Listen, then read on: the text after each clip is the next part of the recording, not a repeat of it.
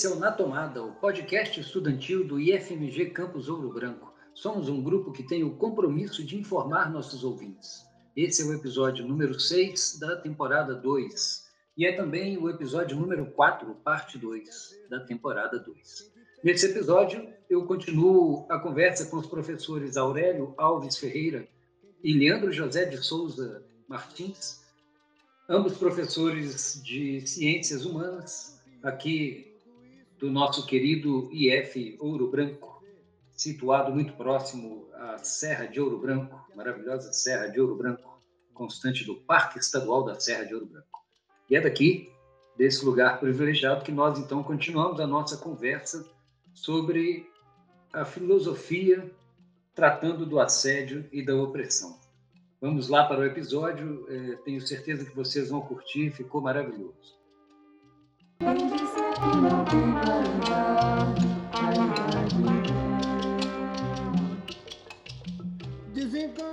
Bem-vindos novamente, todos, todas, a mais um episódio do nosso podcast Na Tomada.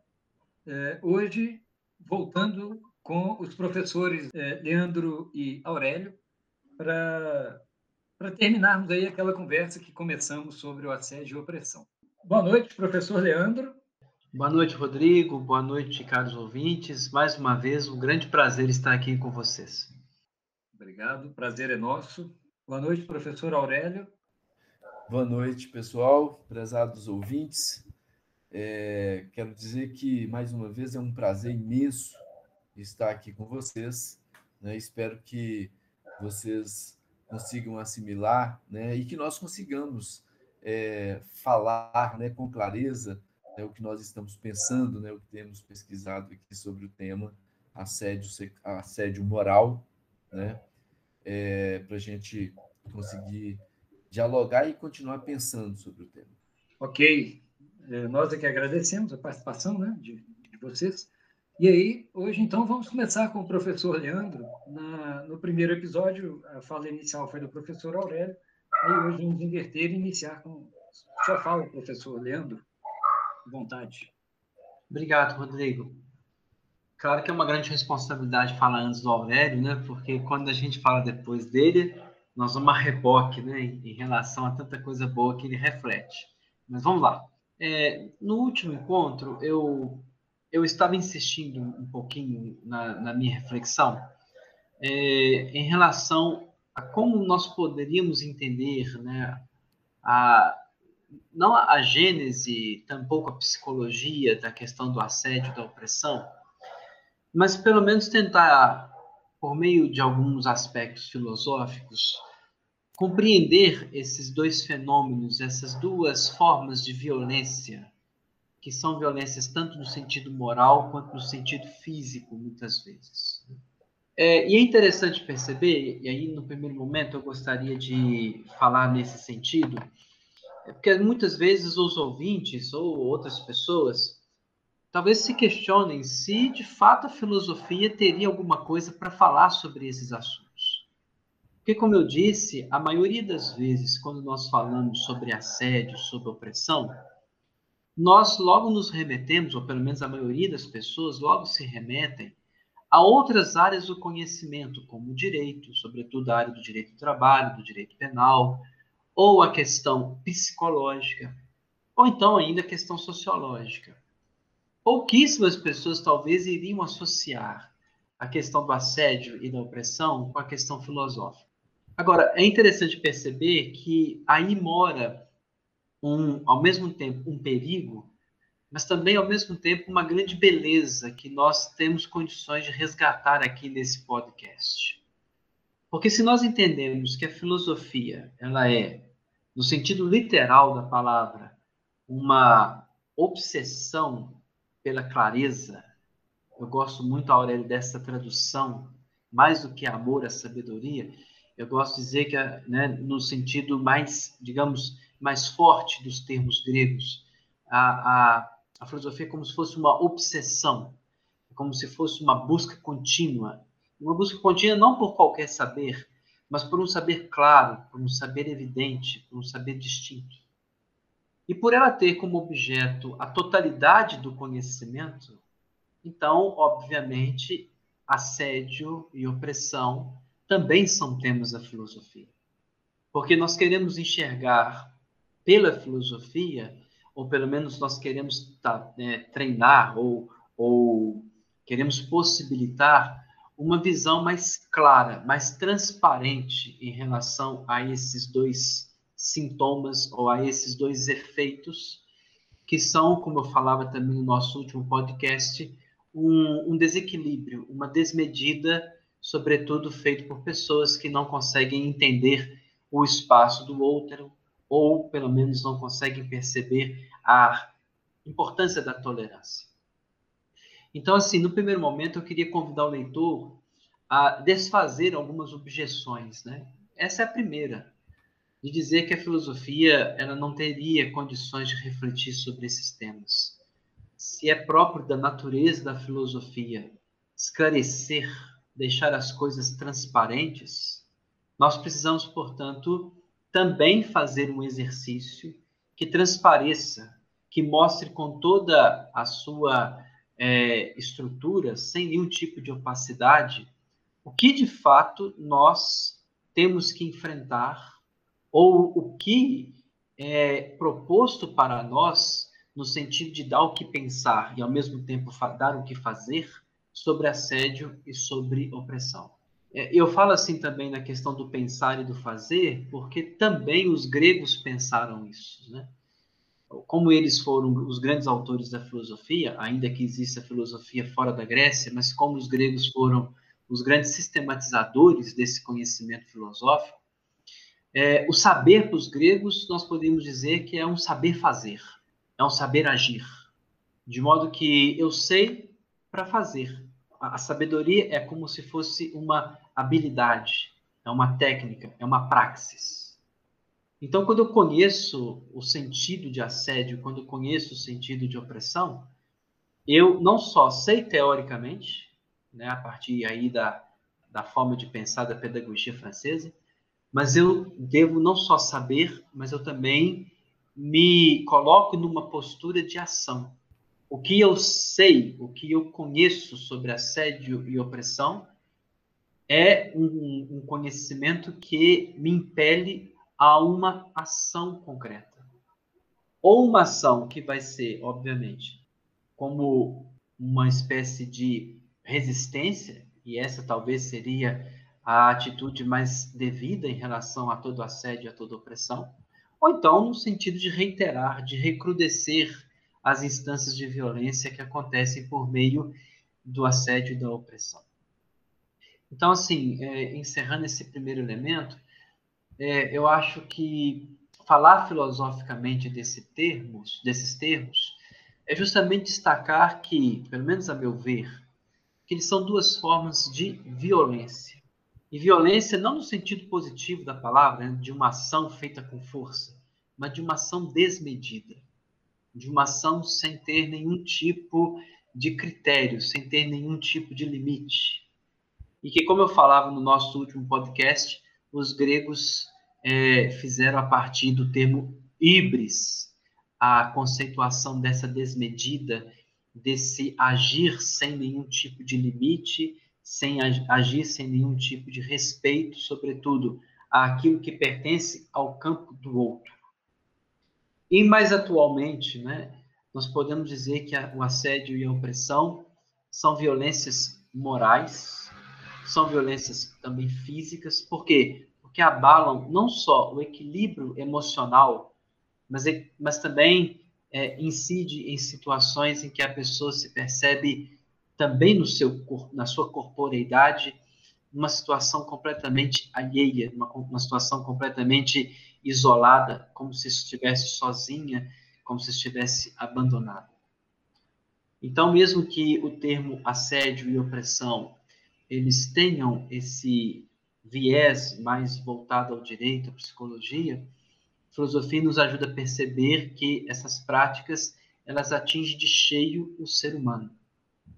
Quando alguém pratica uma opressão ou pratica uma violência como o assédio, ele não tem talvez a noção do poder destrutivo, do poder completamente é, de, de desequilibrar, de descentralizar uma pessoa.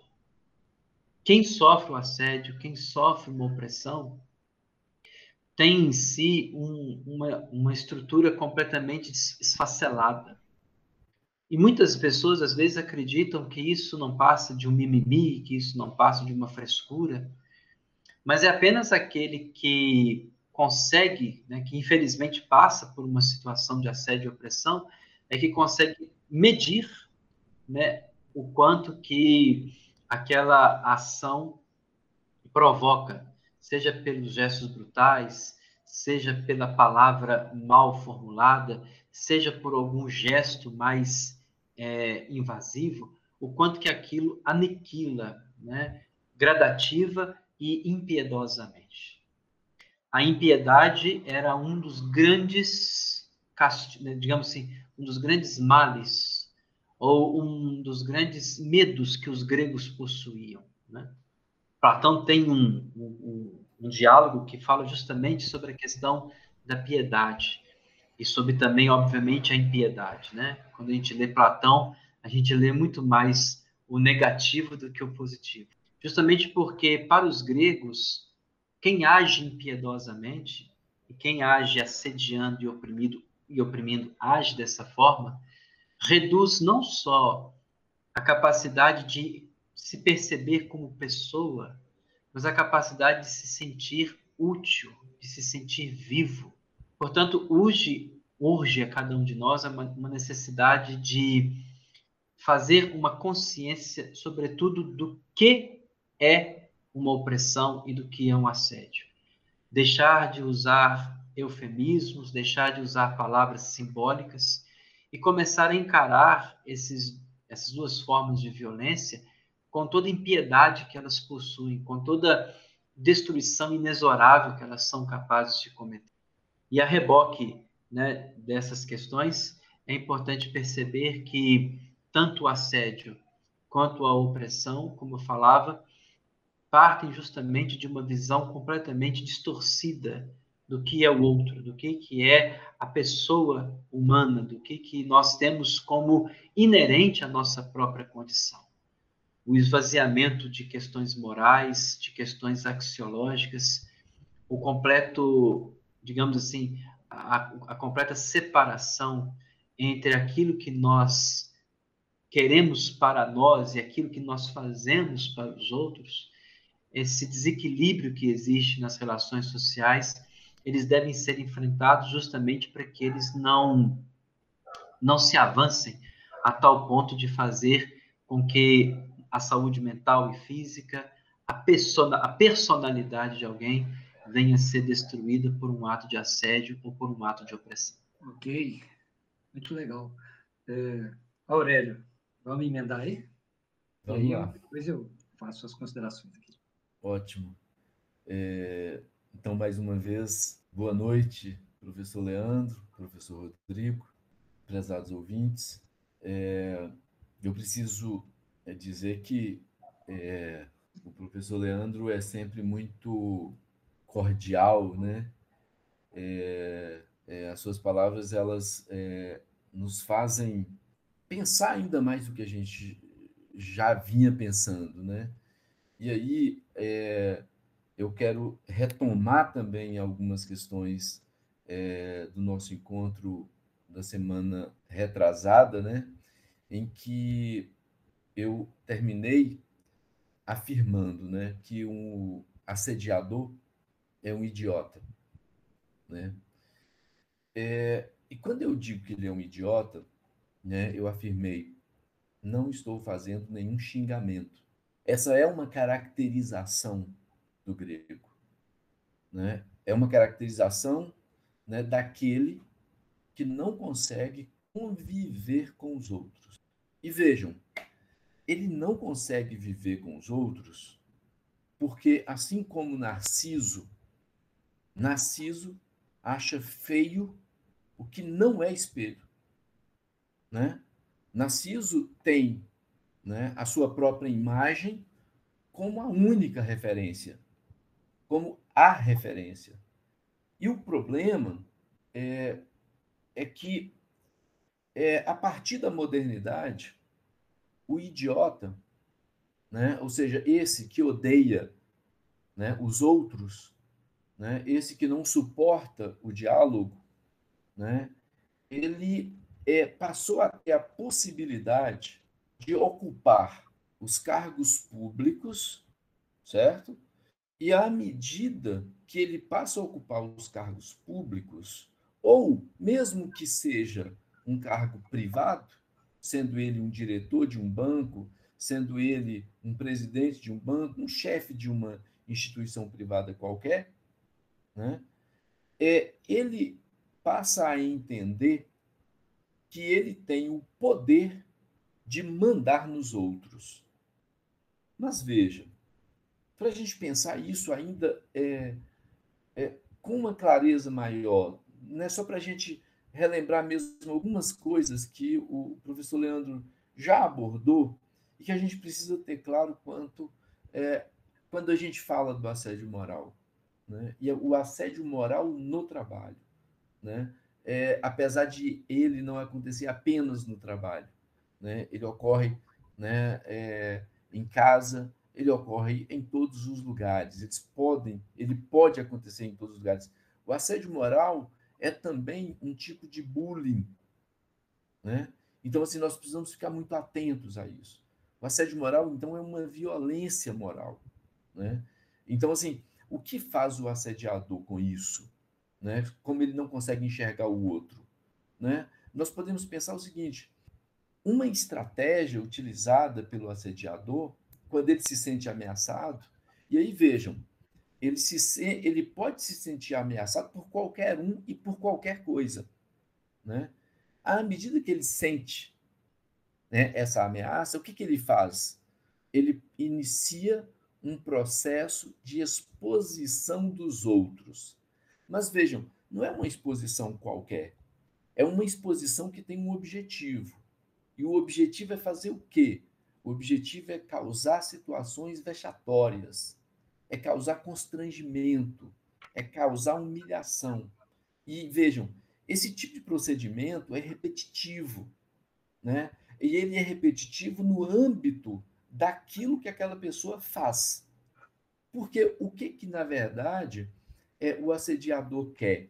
Né? Ele, o, o que ele mais busca né, é, é desenvolver naquele que o ameaça, por qualquer que seja a razão, já que ele julga desse modo, né? o que ele faz é o quê? Para retomar uma palavra que o Leandro citou no finalzinho da palavra dele. O que ele mais quer é despersonalizar aquele que é perseguido. E aí eu, eu me recordo automaticamente do sentido de persona. Persona é máscara. Né? Então, imaginem vocês, por exemplo, que é, o trabalhador ele desenvolve um trabalho, vamos pensar, por exemplo, numa situação específica, né? seja, por exemplo, um, é, um contador, um administrador de empresa, um especialista, um professor, uma professora, né? É no momento em que essa pessoa é, é, se prepara para o trabalho, ela faz o quê? Ela veste uma máscara. Qual máscara? A máscara do trabalhador, a máscara da trabalhadora, né? E essas pessoas que são perseguidas, de modo geral, né? A Irigoyen tem é, é um dos nomes mais é, citados quando a gente vai tratar do tema né, do, do, do assédio moral, porque foi ela quem cunhou esse conceito. Né? E aí a Irigoyen vai dizer o seguinte: ela fez inúmeros trabalhos. Né? É, e aí ela vai dizer, ela é uma, uma das. E aí eu estou falando não apenas a partir dela, né, de diversos outros autores, é, inclusive brasileiros, que vão desenvolver estudos em universidades, em escolas municipais, em, em instituições públicas diversas. E aí, uma, da, uma das coisas que é, eles descobrem é que a personalidade daquele que é perseguido geralmente é caracterizada por uma personalidade de alguém que tem uma sensibilidade muito aguçada. E aí vejam, vejam que o fato de essa pessoa ter uma tal sensibilidade, ela é também, geralmente, uma pessoa que trabalha muito. Ainda que os outros não vejam o seu trabalho, ela é uma pessoa, geralmente, tá? Nós não podemos universalizar isso, tá? Mas geralmente é uma pessoa que trabalha muito. É uma pessoa que é, ela trabalha muito por quê? Porque ela gosta daquilo que ela faz. E aí, o que, que o seu algoz faz? Uma das primeiras coisas que o seu algoz faz é o quê? É tentar seduzir essa pessoa. Tá? Mas vejam, o que, significa seduzir? Se, seduzir significa, olha só, separar aquela pessoa daquela característica que é ela própria. Para colocar no lugar o quê? A sua imagem. Percebem isso? Né? Para colocar na sua, no seu lugar, a, no lugar né, daquilo que é próprio da pessoa, a, a imagem do algoz. É isso que o algoz faz. Porque ele seduz. O objetivo dele é esse. Só que ocorre o quê? Essas pessoas ele não consegue seduzir. Essas pessoas não são pessoas que se deixam levar. Essas pessoas são pessoas que são extremamente exigentes consigo mesmas. E à medida que elas exigem de si algo, elas não conseguem permitir que esse outro entre na sua vida tal como ele gostaria. E aí o que, que essa pessoa faz? Ela tenta colocar o seu algoz no seu lugar. Pronto, já está instaurado o conflito. Percebem? E a partir do momento que o algoz, então, né? E aí uma questão, é, Rodrigo. O Rodrigo colocou uma questão no nosso no nosso primeiro encontro, né? Mas e o, a pessoa, o, o perseguidor, né? Esse, né? O algoz, digamos assim, é, será que ele próprio também não sofre né, com, com aquilo que ele faz? Olha, os estudos, as pesquisas mostram o seguinte, Rodrigo, que essas pessoas geralmente são perversas. Elas são dotadas de uma característica da perversidade. Então, fazer isso é o que as satisfaz. É, a, é o que dá prazer a elas. Tá? E vejam que no Brasil, alguns estudos têm mostrado o seguinte: que as pessoas que são que têm sofrido é, assédio, além disso, para falar mais especificamente de homens, tá? No local de trabalho, são homens que atingem uma determinada idade, né? a idade de 50 anos, 50, 55 anos. E aí são pessoas, essas pessoas, são pessoas que passam, é, são pessoas que já adquiriram não apenas experiência, né, aquela, mas também é, é, um conhecimento, um entendimento daquilo que faz. E essas pessoas, como elas já estão calejadas pela própria vida, né, elas já, na, né, vamos lembrar mais um conceito é, é, grego e que o Heidegger vai trabalhar a partir do, do Heráclito, que é muito interessante, que é o conceito de Eres. Vida é Eres, né? Ou seja, vida é luta, né? Então assim, nós aprendemos, né, a viver vivendo. Não tem um manual que diz, olha, você vai fazer assim assado, né? Ou pode até existir manuais, na verdade, existem muitos. Mas o fato é que nós, como humanos que somos, nós vamos aprendendo por nós mesmos à medida que a gente lida com os outros, né? Isso, para o Heidegger, assim, é, é exatamente a ideia de que é, à medida que eu convivo com o outro, eu também, né, o, o Heidegger não utiliza o termo homem, né? É, só muito tempo depois a gente vai encontrar em algum, em um ou outro texto do Heidegger, mais exatamente por volta dos anos 40, 46, 48, é que a gente vai encontrar o termo homem nos textos do Heidegger, porque o, o Heidegger utiliza, né, é, e ainda assim, quando é, é, a gente ouve o termo, né, o termo alemão é Dasein, né, para mostrar o que é que conduz o humano, né? O que, que significa esse Dasein? Em numa tradução assim é, que não é não é feliz porque nós não temos palavra para dizer exatamente o que diz o alemão, né? É ser aí, né? Ou seja, nós estamos lançados no mundo e à medida que nós vamos encontrando dificuldades, à medida que nós vamos encontrando contextos novos e mesmo os antigos contextos, nós vamos então assimilando aquela realidade. Ou seja, nós vamos assimilando ao mesmo tempo, formando, engendrando uma série de máscaras, né? E é isso que nos vai conduzindo até que nós tenhamos alcançado uma determinada máscara, ou seja, um determinado modo de ser e de agir, né? Então, esses homens que atingem 50 anos, 50 e poucos anos, têm sido no Brasil, tá? Os que mais têm sofrido é, assédio moral. Porque o chefe se sente ameaçado por essas pessoas. E essas pessoas, dada a sua sensibilidade, geralmente não são pessoas que querem assumir cargo algum.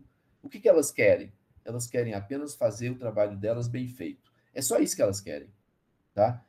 E o outro dado: a mulher é quem mais sofre assédio no Brasil. Tá? Agora, nesse período que nós estamos vivendo, é, trabalhando né, de casa, né, trabalhando, desenvolvendo nossos trabalhos né, é, através né, é, dos aparelhos né, é, virtuais. Né? Então, o que, que, que passa a acontecer? As mulheres tem sofrido ainda muito mais assédio. Mas isso é, é, é pauta para uma série de outras questões que a gente pode vir a tratar em outro momento. Né? Mas vejam que é, o, o, o assediador, então, seja num ou no outro caso, a busca dele é o quê? É destruir aquela pessoa, mas destruir o que nela? Aquilo que ela mais que mais importa para aquela pessoa, que é exatamente a sua a sua máscara, digamos assim. É, falar de máscara fica parecendo que é, é, pode dar uma conotação equivocada, né? mas é, é, é, exatamente isso. No momento em que eu estou no, no local de trabalho, eu sou um trabalhador, eu sou professor. Né? Então, assim, eu visto né, essa roupagem de professor, mesmo que eu continue sendo pai, né? naquele momento lá eu sou um trabalhador, né? Então eu não sou pai de ninguém, né? Ainda que eu tenha vários irmãos, né? Eu não estou lidando com os meus irmãos, né? Então a minha máscara não é de irmão, né? É, é de professor, né? É de trabalhador, né? Então assim é, é, é nesse sentido, então o assediador, então ele ele é, ele consegue retirar, destruir né, a personalidade de alguém, é, quando ele consegue, então, é, é, destruir a personalidade de alguém, aí nós temos consequências desastrosas para essa pessoa. Mas aí, daqui a pouco, a gente retoma com isso. Né? Vou passar a palavra para o Rodrigo e a gente continua. Legal, legal demais. É interessante que vocês vêm puxando a, a, a conversa da a nossa última conversa, né? bem legal. É, bom, então, deixa eu fazer alguns comentários aqui. É, o Leandro começou falando que pouco se discute, né? Quando se fala em assédio e opressão, pouco se discute é, esses dois termos filosoficamente, né? É, Dá-se pouca atenção é, e a gente poderia dar mais atenção. E aí depois também de toda essa conversa em que vocês falam de despersonalizar, é, de, de, ser violento, né, no, sentido negativo, é, eu fico pensando no nosso currículo, nós que somos docentes do ensino básico, né, é, como o nosso currículo, então, ele é um currículo, é, pelo, pelo menos, opressor. É, nesse sentido, inclusive, de que o, o espaço da filosofia ele é, é negado, ele é estrangulado para, né, para essas pessoas é, que estão se formando, para jovens que estão se formando, para crianças, não sei, talvez. É, esse espaço é negado, enquanto uma educação mercantil ela é forçada goela dentro né, dessas pessoas. É, então, talvez é, esse podcast nosso aqui ele tenha esse papel muito interessante para o nosso público, para os estudantes que talvez nos ouçam, é, de mostrar essa importância de se discutir o, os assuntos mais variados na, na, é, sobre, a, sobre as lentes da filosofia, né? ou pelo viés filosófico. Eu me lembro do Aurélio citando na, no, último encontro, não lembro agora se é o Heidegger, que é, acha ruim quando o pessoal fala que ele é o, o filósofo mais mais fodástico lá, e aí ele, não sei se é ele, né? Mas aí o, o filósofo diz, não, filosofar é pensar sobre a vida, sobre a existência, todos podem. Então talvez falte isso na nossa educação, né? É, no nosso currículo, essa realmente deixar a filosofia é, ter uma capilaridade no ensino e, e, não ficar isolada, mas perpassar inclusive a ciência, que foi um, um assunto que nós comentamos, né? Entrar nas ciências é, naturais, por exemplo, né? E, na, nas humanas, claro. É, bom, então, acho isso, que a nossa educação, ela claramente é opressora, no sentido de que ela é mercantil e que ela despersonaliza, né? Uma pessoa que não se adequa ali a esse ensino, ela, ela fica exposta, inclusive, a, é, a, a, aquele viés aí que vocês colocaram de expor a pessoa, né, de ser um, um bullying, é, a, a, pessoa que não se encaixa ali, ela pode sofrer esse tipo de opressão, de assédio, inclusive por docentes. Né? Docentes que, que se valem ali da, dessa posição hierárquica para oprimir, para assediar é, explicitamente um estudante. E aí, como vocês colocam muito bem, isso pode destruir a pessoa em relação à, à formação dela mesma, a vontade que ela tenha né, de, de investir nela mesma, porque a escola se torna um ambiente opressor. Eu estou falando da escola aqui porque nós somos, é a nossa vida, né? É, bom, é, a, a, despersonalização, eu gostei muito dessa palavra que vocês usaram, é, no sentido da máscara, né? É, muitas vezes eu vejo que a, a instituições, as nossas instituições, elas são vigilantes, são securitárias, e para se manter assim, muitas vezes elas precisam realmente desmascarar grupos sociais e ou mascará-los, né, com uma máscara bastante negativa é, para a sociedade em geral, ou até mesmo julgar ali a capa da invisibilidade ali do, do Harry Potter e, deixa, e apagar aquele grupo, né? É, tira a máscara e, e torna aquela, aquele grupo ou aquela pessoa invisível. É bem característico nosso também. E aí, é, eu, eu, penso também em alguns líderes religiosos, né? É, claro que não tem como falar de todos, não, nem representam todos, mas alguns líderes religiosos que se, é, se valem disso, de des, despersonalizar as pessoas para conseguir ali um, um, certo poder, né? para dizer que elas têm o acesso a um, a um local, a um estado que as outras pessoas não têm, que ela é o caminho e que as pessoas não tem como chegar a outro, é, a, a, a avançar na vida se não for através dali, né? através dela. É, aí, nesse sentido, eu acho que esses líderes religiosos, então, são idiotas, né? como vocês colocam. É, muito bem. E aí, para terminar, penso também na nossa sociedade, isso é uma, né, como eu estou aproveitando aqui, estou trazendo minhas inquietações, essa é uma inquietação minha, é, da, da, nossa sociedade ocidental, que é despersonalizada.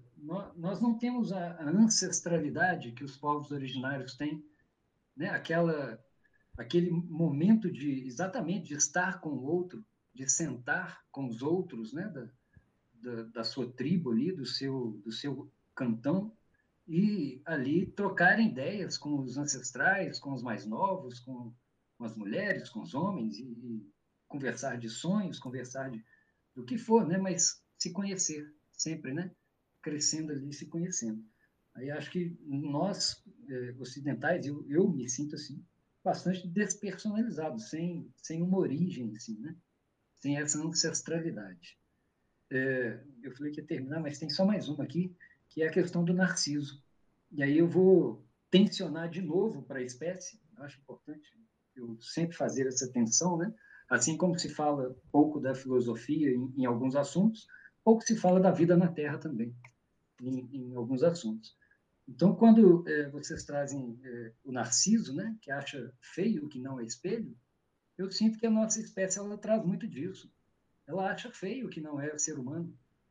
É, e aí nós corremos de lagartixa, de barata, é nesse estágio que nós estamos, de, de é, ir ao zoológico, visitar animais em cativeiro e ainda ficar falando mal, né? Nossa, mas que bicho feio. E nós fazemos isso. Então, acho que nesse ponto aí nós somos um, um, narciso também. E a partir daí a gente oprime.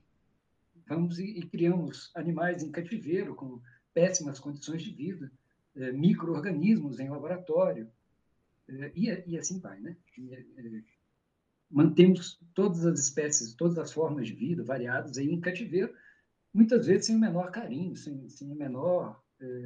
como idiotas, né? sem a menor consideração pelo outro, o outro como outra espécie. É isso.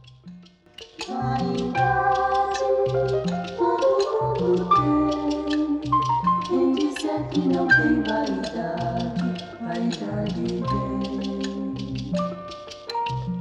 Desengano da vista é ver de perto, quem de perto está vendo vê melhor, vê melhor quem revista vendo certo, quem de certo não sendo nem pior. É, eu acho pertinente o que o Aurélio está dizendo, porque, é, digamos assim, o Aurélio faz descer das nuvens né, o meu raciocínio, colocando uma cara, colocando um nome, colocando uma existência. É, os, os, problemas eles só começam a ser de fato enfrentados quando a gente começa a dar nomes para eles. Né? E aí o assédio, como a Aurélio está dizendo, especialmente o assédio no campo do trabalho, ou como você tem dito, Rodrigo, é, essa falta de sensibilidade em relação a nos perceber como um microcosmos, né? Nós achamos que somos, na verdade, o ápice da criação, né? É, até, vejam, termos que são né, ambíguos e que são é, bem questionáveis, né? sobretudo do ponto de vista da filosofia e da biologia, mas nós temos isso muito arraigados dentro de nós, né? Então, assim, é, quando o Aurélio fala sobre essas questões do assédio, sobretudo no campo do trabalho, e dando uma cara para esse problema do assédio e da opressão, nós vamos perceber que existem alguns elementos que são, digamos assim, que são coincidentes, né? Então, por exemplo, existe uma figura do assediador e do opressor e e eu concordo com a Aurélia nesse sentido, de eles não perceberem que o que eles fazem é assédio ou opressão. Eles não têm um, uma capacidade de autocrítica, porque se tivessem, obviamente, nenhum dos atos que eles cometem seriam possíveis, né, seriam realizados. Só que veja, é, não sei se você concorda, Aurélio, o pior do que a falta de autocrítica pela pessoa que oprime e que assedia é o fato de que essa pessoa ela está ao lado dela existem outras pessoas que acabam fomentando esse tipo de comportamentos. Ou seja, torna a pessoa ainda mais cega, torna a pessoa ainda mais obcecada em fazer aquilo e tornando aquilo como se fosse ou natural, ou pelo menos institucionalmente é o caminho que deve ser tomado. Porque eu me lembro de, de um autor, né? o, o Aurélio citou essa autora, a Hirigoyen, né? Eu, eu, eu, sempre pronunciei Hirigoyen, né? Por causa que eu achava que ela era francesa, sei lá como é que é. Ela é francesa, mas eu é. também não sei a forma é. correta de. Eu, como eu já ouvi, né? Outras pessoas pronunciarem né? Irigoyen, eu fiquei com isso na cabeça e repito. Eu vou manter a pronúncia, né? né? Que é até fácil para os nossos, nossos ouvintes depois procurarem alguma coisa sobre o, a obra que ela faz, né? É uma pesquisadora que se dedicou realmente às questões relativas ao assédio moral, especialmente ao assédio moral em relação nas relações de trabalho, né? Mas eu, eu, eu, me lembro de um texto que eu li dela há muitos anos, mas me marcou muito o, o, o que ela o, o, que ela dizia sobre a pessoa do assediador, né? Então ela, ela dizia justamente isso. Ela dizia que é, o, o, o perfil do agressor, do assediador, cuja intolerância é tamanha em relação aos outros, é, na verdade, uma intolerância que diz respeito à sua própria personalidade. Porque aí vem o que a Aurélio disse, que a Irigoyen coloca no texto dela de modo muito claro. Para ele, tudo é uma ameaça. Para ele, tudo é um, digamos, uma repetição daquilo que ele faria caso ele estivesse no lugar daquelas outras pessoas. Quer dizer, aí, Rodrigo, entra um pouquinho naquilo que você dizia de fato. Será que ele não se sente assediado? Será que ele não sente medo? Não, ele, na verdade, ele age dessa forma como e se justifica dessa forma, né? Como se fosse uma defesa, porque tudo em torno dele vira ameaça. Tudo em torno dele é uma espécie assim de, de, de inimizade, de rivalidade. E, portanto, o que ele utiliza no seu modo de agir com os outros é justamente a partir de arrivismos, recrudescendo conflitos. É uma pessoa que, aí também na Rigoyen ela coloca isso, né? Ela é como uma, um trator desgovernado, de modo que, perdendo o controle, atropela tudo sem emoção e sem piedade. Então, assim, eu queria primeiro, né, tomando ainda essas questões que a Aurélia levantava, é, também traçar um pouco esse perfil do assediador, do opressor. Ele não percebe isso, mas eu vejo também como problemático, e aí entra para todos nós que estamos aqui nesse podcast, se nós não estamos com as nossas atitudes fazendo com que a insensibilidade marcante de uma pessoa como essa, como um assediador, se essa insensibilidade não está sendo ainda mais fomentada pelo fato de nós não apresentarmos minimamente uma resistência a esse opressor. É, veja, existe uma, uma ideia que eu gosto muito de trabalhar, que é a seguinte: nós precisamos sempre combater o mal. E o primeiro passo para o combate ao mal, ao mal é a denúncia da injustiça. Porque no momento que nós deixamos de denunciar uma injustiça que está à nossa frente, porque aquela injustiça não aconteceu conosco, porque aquilo não aconteceu com as pessoas que gostamos, porque nós nos sentimos muitas vezes como se fôssemos irresponsáveis em relação ao que acontece com a vida de um colega, com a vida de uma pessoa que está perto de nós. Quando nós perdemos esse timing para a denúncia da injustiça, o que nós estamos fazendo é justamente recrudescendo as instâncias de injustiça. É, Platão, eu, eu, eu, adoro Platão, os ouvintes que são meus alunos sabem disso. Eu, Platão conta, o, né, Aurélio, o famoso anel de Giges, o famoso mito do anel de Giges, que é o anel que causa a um sujeito bom, a um sujeito honesto, a um sujeito simples, que era o, o Giges, um, um mero pastor, ao perceber Giges que ele tinha o poder da invisibilidade dada por aquele anel, ele se perverte, ele se corrompe, Ele começa a fazer atos que, quando ele, quando ele é visível, ele não comete. Mas quando ele se torna invisível, ele faz aquilo porque talvez seja os seus sentimentos mais internos, os seus desejos mais internos. Né? Aurélio falava de eris, né, de luta. Os gregos têm uma palavra muito parecidinha também para que é exis, desejo. E a, o, o, desejo ele pode ser tanto no sentido positivo, como Aristóteles vai descrever que todos os homens desejam naturalmente o saber, mas pode ser também um sentido completamente de fazer com que apenas as nossas pulsões, os nossos instintos sejam colocados para além daquilo que é considerado, digamos assim, é, minimamente harmônico numa vida social. E aí vejam, o, Ed, o, o, o, o Giges, ele se torna invisível, ele faz o que quer. Mas o que é interessante é que o Platão, se não me falha a memória, na palavra de Trasímaco, Platão ele faz um questionamento que volta para todos nós. Se de repente houvesse dois anéis como esse, e um anel desse fosse dado para nós, nós continuaríamos agindo de forma justa? Ou simplesmente pelo fato de termos, e aí, Rodrigo, como você disse, uma capa, algo que nos torna invisíveis, nós, nós agiríamos de forma diferente.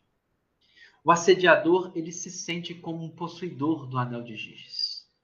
E aqueles que estão mais próximos dele e que permitem, que fomentam, que acabam ainda mais incitando esse tipo de comportamento pela não denúncia da injustiça, é, eles são os representantes dessa invisibilidade.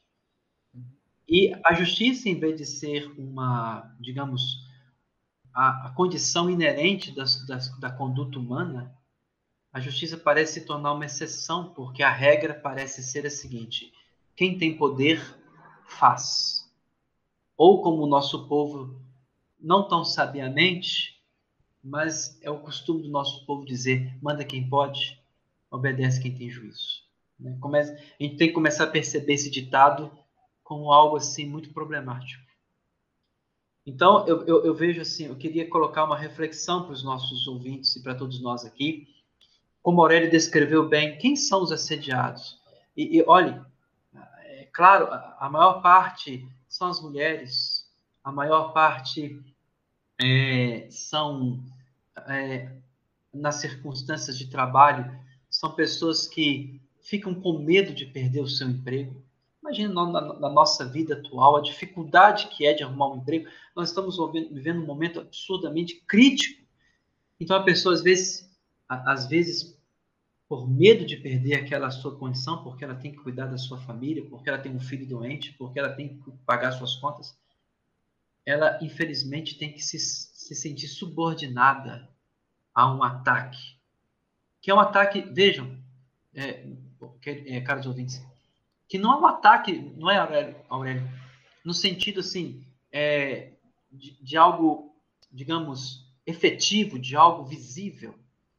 Mas às vezes a, a, uma palavra, um cumprimento que não é dado, um e-mail que não é respondido, uma demanda que não é, atendida, não é atendida a tempo.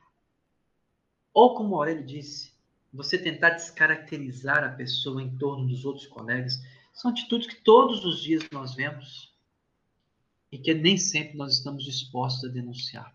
Então, veja, é, o Aurélio descreve bem né, as mulheres, como aí Rigor também coloca, esse perfil dos homens. Né?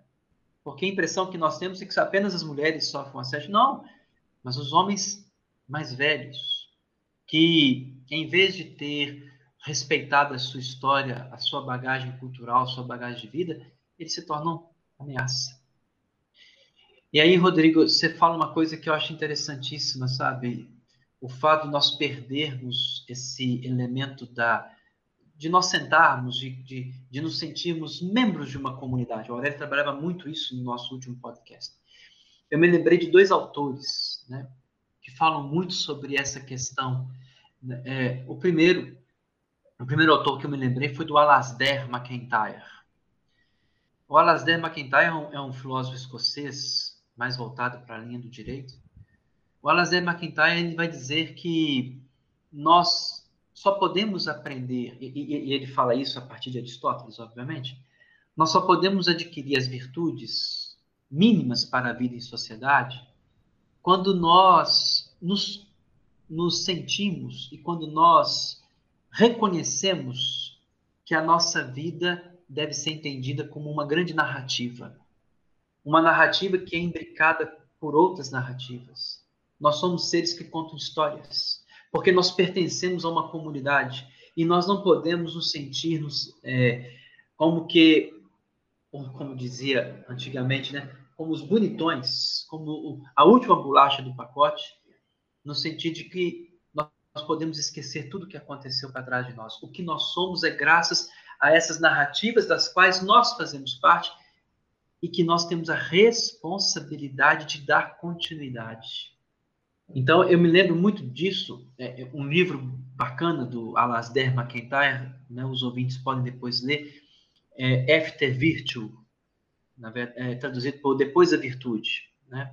É um livro que tem uma tradução no Brasil, não é uma tradução muito bonita, não é uma tradução muito boa, mas os, os, autores, os, os ouvintes podem pegar o original ou podem pegar uma tradução espanhola ou portuguesa de Portugal, que é melhor, justamente por causa de alguns conceitos. Ele vai dizer justamente isso. Nós somos seres narrativos. Nós precisamos contar histórias.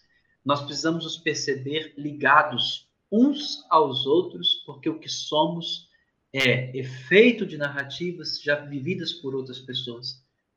E o que outras pessoas viverão depende da forma que nós contamos a nossa própria história. E o outro autor que eu lembrei é o famoso Zygmunt Bauman, né? quando vai dizer justamente que nós, ao vivermos numa sociedade líquida, nós perdemos completamente qualquer sentido de pertença, qualquer sentido de pertencimento. Perdeu a pertença, perdeu o valor, perdeu a questão narrativa, perdemos a nossa personalidade. Aí volta o que a Aurélia estava dizendo, nós não temos uma máscara. Na verdade, nós temos uma caricatura. Nós temos uma feiura. Nós temos uma careta. A máscara é o contrário da careta. A máscara é, digamos, como, como o Rodrigo entende bem no teatro, é a personificação de uma, né, de uma entidade, de uma personagem. Olha aí como é que o latim ajuda muito nesse sentido, né? E nós precisamos exercer essa personalidade. Mas nós muitas vezes preferimos colocar uma careta. Porque, como falava, se nós percebemos uma situação de assédio, se nós percebemos um perfil agressivo por parte, sobretudo, daqueles que, né, daqueles que, que muitas vezes detêm algum tipo de, entre aspas, poder ou algum tipo de responsabilidade a mais, nós precisamos ter a capacidade, a coragem de dentro dos nossos limites e dentro dos nossos instrumentos, nunca deixar de denunciar essas injustiças. Porque a perversidade de um agressor, ela não, ela não provém apenas de um problema psicológico, mas de uma racionalidade fria, combinada a uma incapacidade de considerar os outros como pessoa. Quando nós queremos e falamos, né, deixamos que uma pessoa haja desse jeito, nós também nos tornamos frios, nós também esquecemos de levar em consideração o outro como uma pessoa. E aí, só para terminar, Aurélio lembrava do Levinas, Emmanuel Levinas, que ao perceber no quinto mandamento da lei judaica, não matarás, o centro de sua filosofia, ele vai justamente dizer, por que não matar? Porque o outro tem um rosto, porque o outro tem uma história. E nesse rosto, nessa história, eu tenho que me ver refletido. Não com, porque o outro é um outro eu, mas porque o outro é outro. Precisa ser respeitado nesse sentido. Então, nós precisamos também criar mecanismos que a denúncia da injustiça e essa, é, digamos, essa superação da maldade pela verdade possa ser mais efetivados no nosso meio. Olha, é, essa, essa despersonalização, né? é, promovida, ela, ela só consegue sucesso porque ela também está associada a característica de sedutor né, do, do assediador. Como ele é um sedutor, o que, que ele faz? Já que ele não seduziu a sua vítima, ele seduz os outros, os outros que estão ao redor da vítima. E ao seduzir os outros, ele arrebanha esses outros de forma muito perspicaz, de forma sutil. Ele arrebanha esses outros para que esses outros repitam os mesmos atos que ele comete. Só que esses outros que repetem os atos não necessariamente são sabedores das consequências daqueles atos. O que, que eles fazem? Eles apenas repetem, porque eles não se cansam de dizer, mas eu estou apenas cumprindo com o meu dever. Eu estou apenas fazendo o meu trabalho. Mas por que, que você está fazendo o seu trabalho? Bom, porque o meu chefe né, pediu para fazer. Mas o seu chefe justificou? Não, mas ele disse que era para fazer. E vejam, o problema com isso é que essa sutileza ela se torna um assédio é, em conjunto, né? Ou seja, é um assédio, né, de toda uma instância contra uma pessoa, ainda que essas pessoas, né, aquela coisa do técnico, sabe? Ah, não, eu sou, sou eu sou, sou técnico, eu só faço, né? O, é, a responsabilidade não é minha, me mandaram fazer, então eu faço.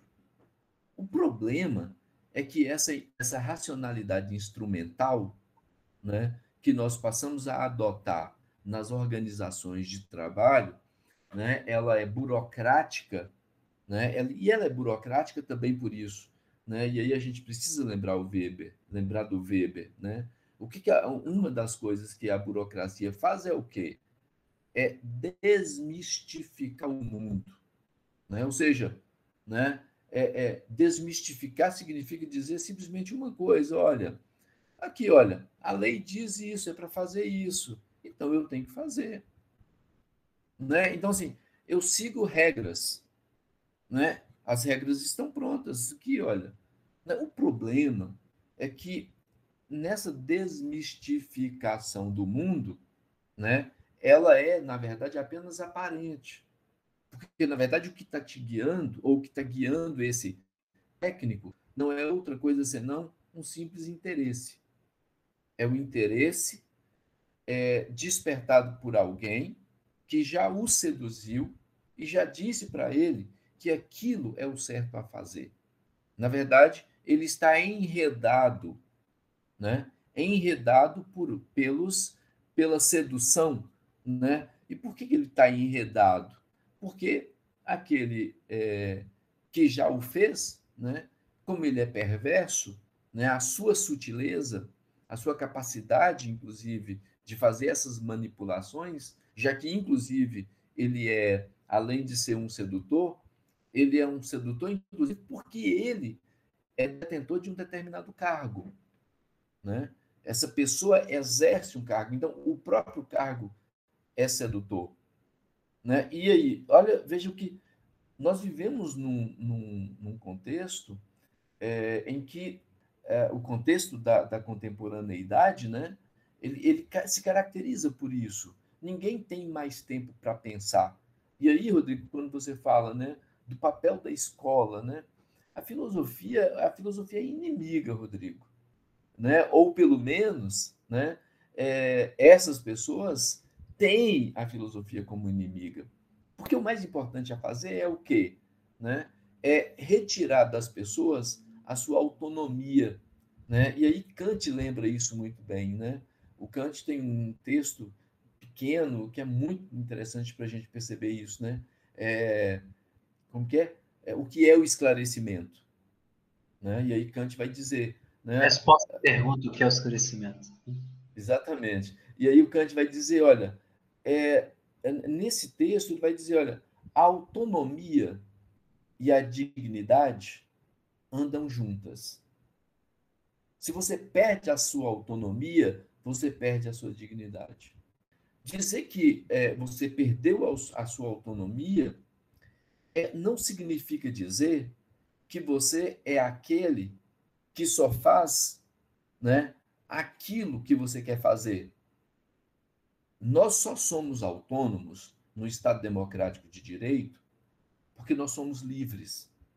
E nós só somos livres no Estado democrático de direito porque a liberdade é aquela que está prevista em lei. É aquela que diz até onde nós podemos ir.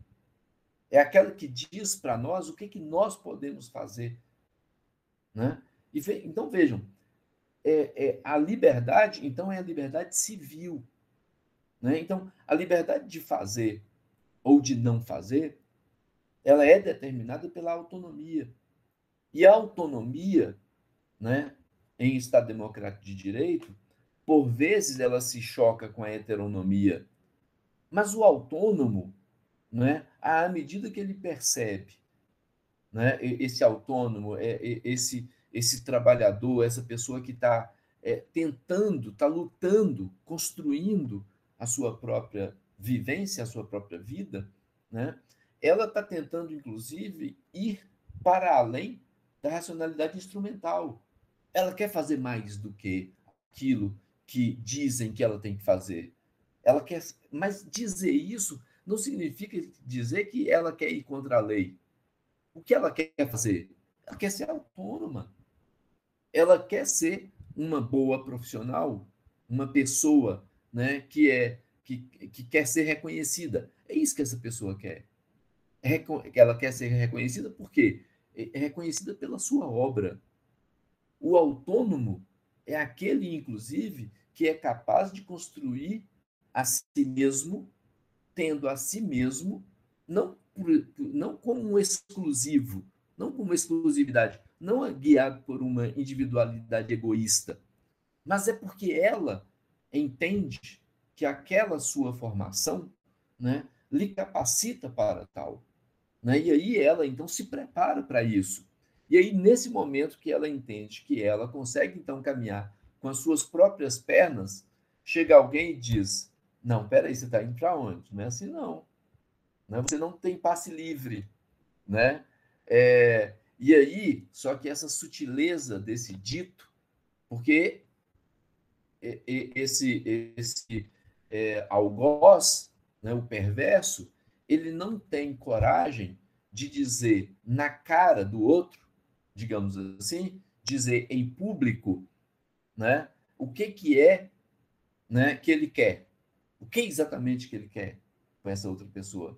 Ele não faz isso. Ele manda outras pessoas dizerem por ele. Não em público, mas na surdina. Né? Escondida. Ele bate, mas não mostra a mão. Não deixa suas diárias, como o Leandro em algum momento disse. Né? Ele usa luvas né? para não deixar sua marca. Então, vejam, o que está em questão, então, né, é nesse, nesse ato de violência né, é, é, de fato, uma destruição do outro. É uma destruição do, da imagem do outro para que esse outro, é, a partir de um dado momento, ele se sinta perdido, né? E por isso que eu digo, que eu disse, né, é, em algum momento, né, no, nos nossos encontros, no nosso encontro passado, eu disse que é, a, isso, essa violência causa, leva algumas pessoas à morte. Né? É, é, essa violência, né, a partir do momento que essa pessoa não consegue encontrar o seu chão, ela se mata. Né? É, e isso me lembra, isso faz, me faz lembrar ah, o Ortega y Gasset, né, no livro O Homem e a Gente. E aí, Rodrigo, tem muito a ver com o que você fala também, né? que ele vai dizer assim, é, o humano, esse ser que somos nós, nós somos dotados de mundo. Né? Nós temos um mundo aonde podemos nos proteger, aonde podemos nos recorrer, né? Quando nós conseguimos abotoar, abotoarmos-nos em nós mesmos. E aí, quando nós conseguimos fazer isso, nós conseguimos né, é, o ensimesmamento, esse ensimesmamento nos salva, tá? Mas não são todos que conseguem fazer isso, apenas alguns. Enquanto que os animais, os animais não humanos, eles são pobres de mundo. Eles não têm um mundo aonde recorrer. E aí o que, que ocorre com eles? Eles são alteração. O Ortega vai dizer assim: eles são pura alteração. E olha só as consequências disso. Eles são pura alteração, por quê? Porque é, eles reagem ao mundo à medida que o mundo avança sobre eles. O mundo somos nós. Nós avançamos sobre eles, seja para matá-los, seja para dominá-los, né? seja como para termos troféus em casa, né? É, e aí, né, pensa, vamos pensar os animais, nós, mas nós podemos pensar claramente os vegetais, todos os seres né, não humanos existentes na Terra, né, existentes né, no universo, né, eles são pura alteração. Né, porque a reação deles é uma reação é, é de fuga, por vezes, quando eles conseguem. Né? Só que o que está ocorrendo conosco? Nós estamos, no momento, sendo alteração, por alteração, porque nós temos um mundo onde podemos nos proteger, mas nós somos alteração. E por que, que nós somos alteração? Porque é, o nosso agir deixou de ser um agir, um agir autônomo. Ele passou a ser um reagir. Percebe? Então, assim, se eu temo perder o emprego, e se eu descubro que a melhor forma de manter o meu emprego é reagindo mansamente, então eu vou reagir mansamente. Eu não vou falar, eu não vou abrir a boca nas reuniões mais, né? eu não vou é, me manifestar. É, quando alguém chegar para mim e disser né, que está sofrendo é, perseguição, eu vou falar, eu não vou dar bola, eu vou ouvir, mas não vou falar nada, eu não vou é, me comprometer com essa pessoa, porque daqui a pouco ela pode fazer algo, pode me envolver em alguma coisa, então eu vou me proteger. O problema é que, é que o proteger né, é um engano, é falta de reflexão. Porque, na verdade, essa pessoa não está se protegendo. Ela pode ser a próxima vítima a qualquer momento. Né? E ela pode ser a próxima vítima por quê? Porque ela não conseguiu refletir, ela não conseguiu em si mesmar para perceber que aquela pessoa, na verdade, confia nela a ponto de contar para ela um ocorrido. Não necessariamente ela quer que essa pessoa compre a briga dela, mas ela quer ser ouvida porque ela já foi despersonalizada. E aí, como ela já foi despersonalizada, ela já perdeu a sua autonomia, perdeu a sua dignidade, ela mesma se sente é, insegura para tudo que ela faz. Ela passa a entender que tudo que ela faz está errado. Mas como que ela vai dizer isso para alguém? Percebe? Se alguém que poderia perceber isso é aquela pessoa ou aquelas pessoas que trabalham com ela. E aí ela começa a se sentir é, isolada. Né? Ela, as pessoas começam a achar que. Né? E, e essa é a reação. Né? Isso é próprio do mundo em que nós estamos vivendo. Por isso que Ortega y Gasset vai dizer: a alteração não é o que nos constitui. O que nos constitui é o, é o ensimesmamento. Só que é, é no ensimesmamento que nós nos tornamos uma radical realidade. Ou, melhor dizendo, né, uma realidade radical. Nós somos realidade radical. Mas é, é, é realidade radical no sentido de que nós somos raízes. Aquilo que nos constitui propriamente é aquilo que nos enraiza. Né? O Leandro falou, né? É, quando nós nos sentimos desenraizados, poxa, qualquer um pode nos matar. Né? Nós podemos tombar a qualquer momento. É como uma árvore. Retira as raízes da árvore. Aonde que ela vai se segurar? Ela não tem aonde se segurar. Né? E aí que está o problema. Né? Se nós agimos, né, é, nós agimos desse modo porque aquilo que nos constitui né, é, na verdade, a comunidade. Mas cadê a comunidade? Né? Aquilo que nos enraiza, que dá sentido, né, é a amizade. E aí que eu volto a Aristóteles novamente, né? A amizade é o mais verdadeiro amor. É o mais verdadeiro amor porque esse amor da amizade, a verdadeira amizade, é a amizade pura e simples, ela é gratuita, né? Ela não é, ela é muito mais do que o amor que você tem pela sua amada, né, por exemplo, porque pela sua amada você nutre pelo menos um interesse. Tem interesse envolvido aí. Percebe? A amizade não envolve interesse, ela é gratuita. Você não quer nada em troca. Não quer nada do outro em troca. É por isso que a amizade é o verdadeiro amor. Né? É o verdadeiro amor nesse sentido. Né? Então, assim, o que, que é que eu quero que o meu amigo seja? Ele mesmo. Só isso. Nada mais. Isso me basta. Que ele seja ele mesmo e que ele permita que eu seja eu mesmo. É o pagamento.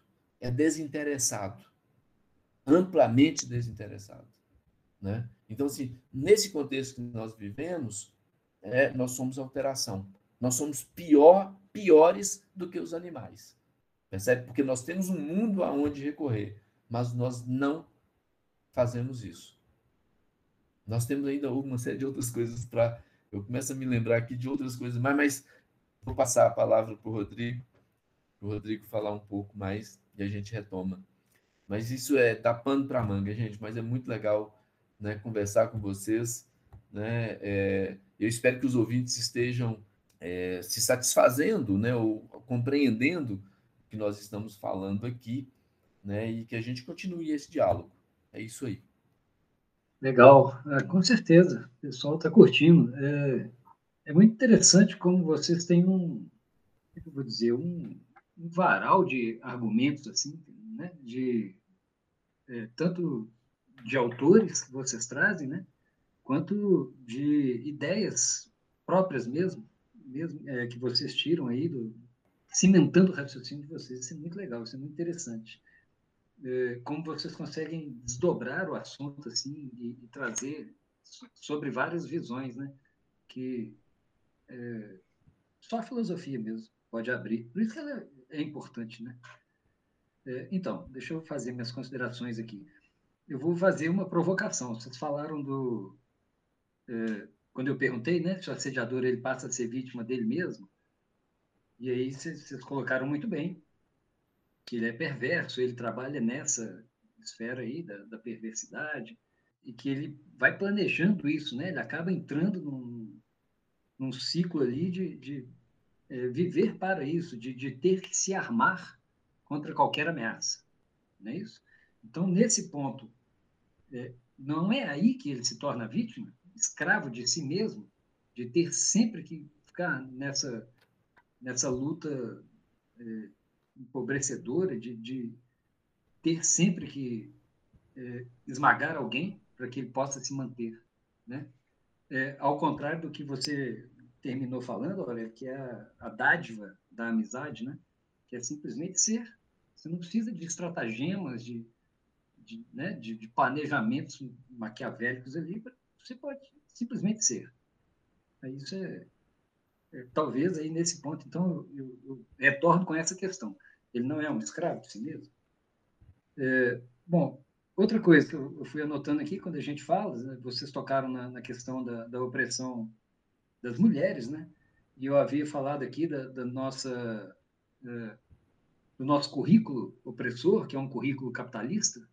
Então, voltando, caímos no capitalismo, no machismo, né? no patriarcado. E aí vem a opressão das mulheres e do racismo.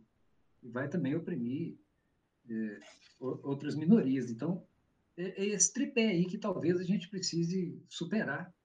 Capitalismo, machismo e racismo. Não sei se a gente dá conta, né?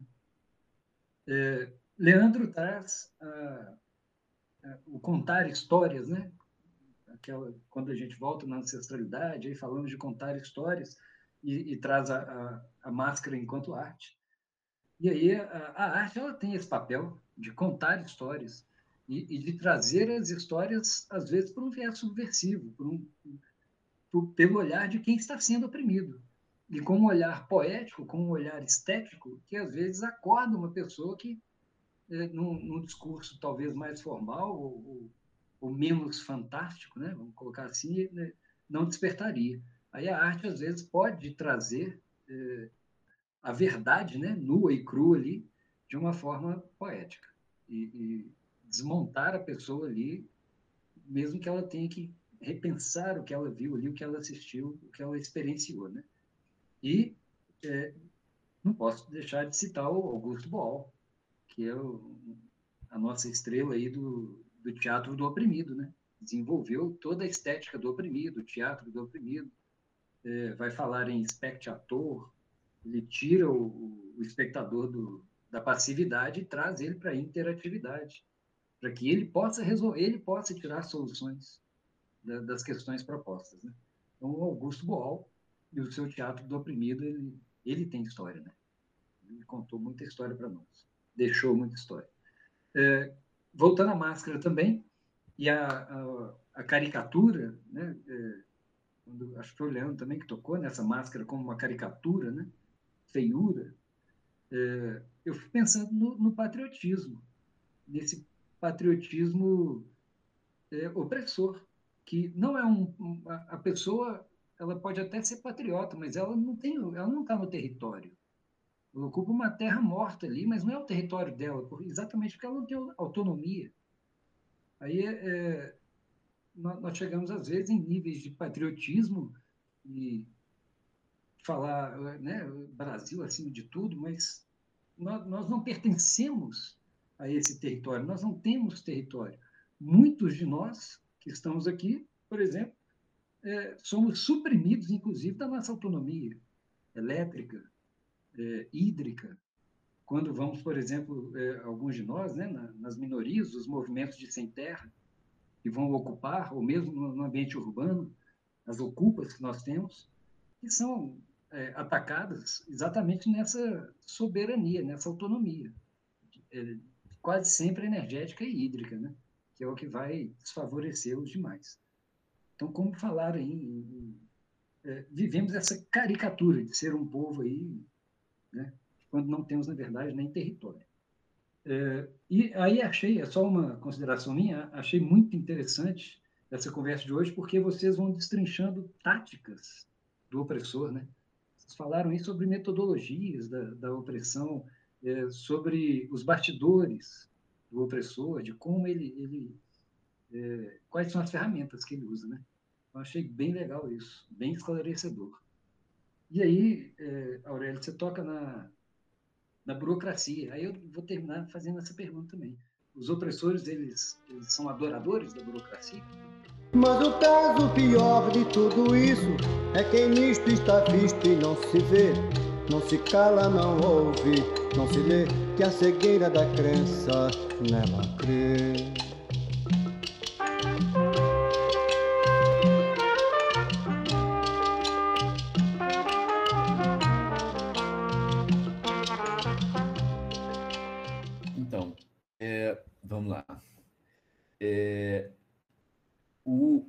opressor, né, os opressores, eles é, amam a burocracia.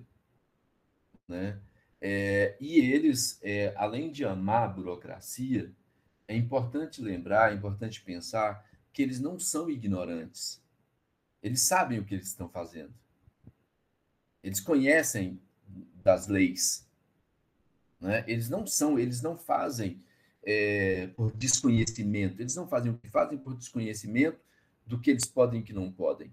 Eles sabem o que estão fazendo. Eles são conscientes do que estão fazendo. Mas eles usurpam né, o direito dos outros, é, porque eles sabem, por exemplo, e aí para pensar mais especificamente no Brasil, tipificar, é, ainda que a gente conceitualmente consiga é, é falar do, do assédio moral, né, conceituar, explicar né, o assédio moral, a tipificação né, do assédio moral no Brasil é algo extremamente complicado. É extremamente difícil é, provar na justiça que é, alguém está sofrendo né, esse ato, desse ato de violência. E é extremamente difícil por quê? Por causa da sutileza e das artimanhas que são criadas. Percebe? E elas são criadas é, exatamente porque o algoz ele sabe, ele conhece muito mais até né, das leis do que muitos daqueles que a conhecem. Né? Só que é, é, o conhecimento é um conhecimento né, instrumental, é guiado por uma racionalidade instrumental. E aí, nesse sentido, Rodrigo, é importante a gente pensar mesmo, ter muito claro que é, o perverso é também um sofredor. É, e aí, ele é um sofredor é, que também pode se matar. Esse sofrimento também pode levá-lo ao suicídio. Porque ele próprio, né, apesar de, nesse, nesse ato, ou nesses atos é, que são aprazíveis para ele, no momento em que ele os realiza, é, é, isso não tem enraizamento. Em algum momento, em algum momento, ele vai perder o poder. Ele vai perder, perder a razão da sedução. Em algum momento. Né? É, e, nesse momento, ele descobre. E aí, geralmente, essas pessoas elas precisam de tratamento. Na verdade, elas precisam de tratamento. Né? É, e quando eu digo tratamento, é, aí são os tratamentos psíquicos. Né? É, porque, assim, é, é, essas coisas não ficam incólume. Ainda que elas não são pegas pela justiça, por exemplo, né? elas próprias sabem do que, que elas estão fazendo. Elas têm clareza do que, que elas estão fazendo. Em algum momento elas sabem disso. Tá? Então, vejam, é, pensar isso, é, e aí para a gente pensar no âmbito do capitalismo, Rodrigo, é, eu quero fazer, Rodrigo, Leandro, prezado ouvinte, é, eu quero fazer uma conexão, uma outra conexão, para a gente também pensar a arte, e pensar a arte como a gente é, pensa hoje, como a gente lida com a arte hoje. É, isso me, me leva a Adorno e Horkheimer, quase que inevitavelmente. Né? Por quê? É, tem um, um a Dialética do Esclarecimento é um livro importante é, para a gente pensar a indústria cultural.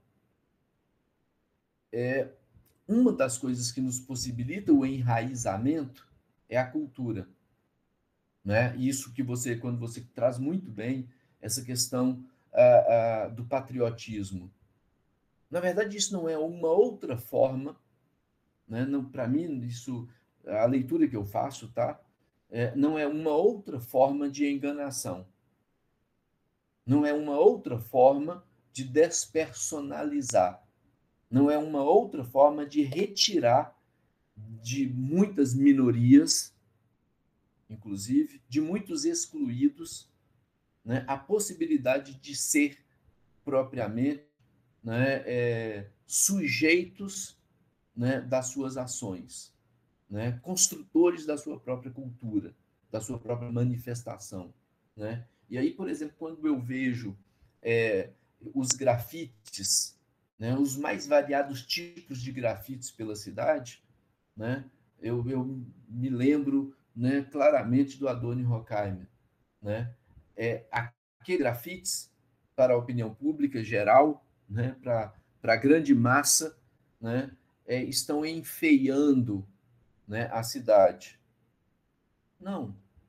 Aquilo é apenas uma manifestação de alguns indivíduos, de alguns sujeitos, de alguns grupos que estão dizendo para a cidade assim: olha, eu estou aqui. Né? Essa é uma forma de manifestação, é uma forma de gritar. Né? Já que eu não tenho como, né? É, já não tenho outras formas de dizer que eu estou aqui, então eu passo a gritar né? aos quatro ventos. Né? E isso vai doer os ouvidos mesmo.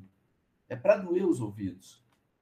Né? Eu não estou gritando é, como se eu estivesse recitando uma poesia. Eu estou gritando mesmo, estou berrando. Eu estou aqui. Né? E aí, quando a gente pensa nisso e pensar o capitalismo, né, o capitalismo é um, né, ele, ele é, e aí eu preciso me lembrar, né, eu me lembro do Lacan, é, tem o, o, seminário 7 né, do Lacan, é, ele, onde ele vai tratar do desejo, um diferente, né, mas não tanto né, é, do modo como os gregos abordam, mas o, o o, o, o Lacan vai falar do desejo é, com um outro objetivo, né? o objetivo de mostrar que é, o capitalismo ele só é eficiente no que ele faz e continua dominando, né? para a gente ampliar um pouco mais ainda né, o pensamento do Lacan né, para os nossos dias, ele continua dominando e vai continuar, é, infelizmente, né, é, por um longo tempo ainda, né? Eu espero que mude pelo menos algumas coisas, é, porque isso me faz lembrar outras questões é, da economia, né? Para a gente pensar a economia criativa, mas vamos continuar pensando o capitalismo que nós estamos vivendo ainda. É, o Lacan vai dizer o seguinte: o capitalismo só é eficiente, continua dominando tal como ele domina, porque ele conseguiu dominar algo em nós que não tem fim. E o que, que ele domina em nós? Exatamente o desejo. O desejo não tem fim. E por que, que não tem fim? Voltando agora é, para o Adorno e Horkheimer. Eles dirão: não tem fim porque o capitalismo aprendeu a manipular as nossas necessidades. Nosso, os nossos desejos passaram a ser determinados por aquilo que o capitalismo diz que nós necessitamos. Então, a necessidade, as, ou as necessidades que nós é, recorrentemente tentamos usufruir, não são nossas, são do capitalismo. Nós não temos necessidade de um carro novo. Eu já tenho um carro. Por que, que eu vou ter outro carro? Porque é necessário para o capitalismo. Eu já tenho uma TV, mas espera aí, a sua TV é de 58 polegadas? Você necessita de uma TV de 58 polegadas. Então, o, o Lacan, voltando ao Lacan, o Lacan diz assim: é, se nós precisássemos efetivar os nossos desejos, nós nos, conduzir, nos conduziríamos pelo que nos apraz, pelo que nos apraz propriamente enquanto humanos que somos. Só que Adorno e Horkheimer vão dizer: o problema é que o nosso desejo já está manipulado. E já está manipulado de que modo? A partir de onde? A partir de quê? Né? Esse texto do Adorno é escrito em 47. Na verdade, em 45, mas ele foi publicado em 47. Né? 1947. Adorno e Horkheimer vão dizer é, que o nosso desejo já está manipulado porque é, o capitalismo conseguiu é, inserir, introjetar em nós é, o capital. E nós passamos a guiar a nossa própria existência pelo capital. Então vejam, quando nós nos entregamos ao capital, o nosso patrão, por exemplo, deixa de ser o nosso inimigo. A burguesia deixa de ser o nosso inimigo. E aí o nosso desejo não é de ocupar o lugar do nosso patrão, por exemplo. Não é de construir um mundo melhor, um mundo igualitário. O nosso desejo é obter mais capital. Então, Adorno e Horkheimer dizia assim: então, o capitalismo né, é, faz, é, eles dão exemplo disso. Eles dizem assim: qual foi a, a grande é, criação do capitalismo para conseguir efetivar, né, é, ou seja, é, nos tornar dependentes do capital? Foi descobrir o crediário. A partir do momento que ele descobriu o crediário, nós não temos problema nenhum em ir a uma loja e comprar um celular para pagar em 36 vezes. Ô, Aurélio, eu vou te interromper rapidinho aqui, que eu só lembrei do Mamonas Assassinos. A minha felicidade é um crediário nas Casas Bahia. Perfeito. Percebe isso? Ou seja, a partir do momento que você compra um apartamento, o seu patrão não é mais o seu problema. O seu problema é o capital. Percebe? Então, assim, você não pode ficar desempregado. Porque se você ficar desempregado, né, a Dona Hockai me diz assim, é, o, o, o, com isso, o capitalismo cria novos campos de concentração. Quais são os novos campos de concentração? Campos de concentração ao estilo nazista. Quais são os novos campos de concentração? A rua. Por que a rua? Pense a rua nos países é, mais ao norte. Pense a rua para quem não tem casa. São os novos campos de concentração. Ainda que estejamos aqui, né, nos, abaixo dos trópicos, a rua são os novos campos de concentração. Na rua não tem lei. É a lei do mais forte. São os novos campos de concentração. E aí, além disso, a Dorne e me vão dizer: com isso, a indústria cultural passa então a fazer o quê? Ela passa a moldar o nosso gosto. É ela que diz para nós o que que nós vamos gostar. Qual estilo de bicicleta que nós vamos gostar? Qual estilo de roupa que nós vamos gostar? Agora tem para todos. Tem para todas as classes. Se você quiser comprar uma bicicleta de 200 reais, você consegue. De 100 reais, você consegue se você quiser comprar de 12 mil, de 20 mil, de 30 mil, ou seja, tem para todos. Para absolutamente todos. Percebe isso? Né? Ou seja, isso para qualquer produto. Você pode comprar uma toalha né, de banho né, aos quilos. Mas você pode comprar também uma toalha né, que custa quase o preço de uma loja. Percebe? Um relógio você precisa para marcar a hora. Mas qual o relógio que você vai comprar? Você vai comprar aquele que a indústria cultural diz que corresponde ao local, ao status que você ocupa na sociedade. Como que você vai comprar um relógio de 10 reais? Não, você merece um relógio de 500 reais, de mil reais, de 10 mil reais. Percebe? Ou seja, aí a arte também passa a ser manipulada.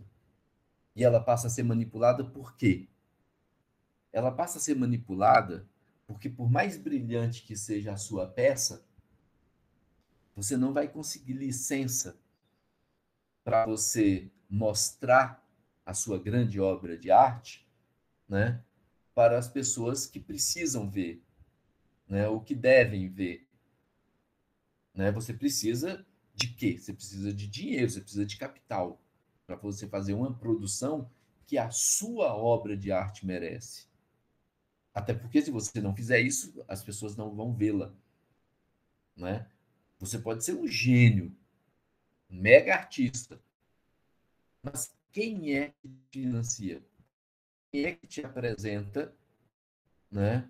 É, nos cinemas, né? Ou aquele diretor de cinema, né, o, aquele diretor de teatro, quem vai apresentar, quem vai levar você né, para os principais teatros?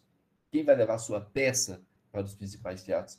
Ou seja, a arte, então, passa a ser manipulada né, de todos os modos. Né? Por quê? Porque o capital já, já dominou todas as instâncias. Então, é, o capital sabe, inclusive, qual é o efeito da arte? E aí a, o capital vai manipular esses efeitos. Ao manipular os efeitos, ela, ele manipula o quê? Manipula o gosto. À medida que ele manipula o gosto, né, ele domina os, os nossos desejos. Né? E como os nossos desejos eles é, não têm fim, porque você deseja uma coisa até o momento que você a possui. Né? Quando você adquiriu né, o fruto do seu desejo, né, perdeu a graça. Ela vai ter graça até um determinado momento, porque o desejo é fugaz. Perdeu o sentido agora, perdeu a graça, você vai passar a desejar uma outra coisa. Possuiu de novo, vai desejar outra coisa. Percebe? Ou seja, e aí é que o capitalismo se torna cada vez mais eficiente.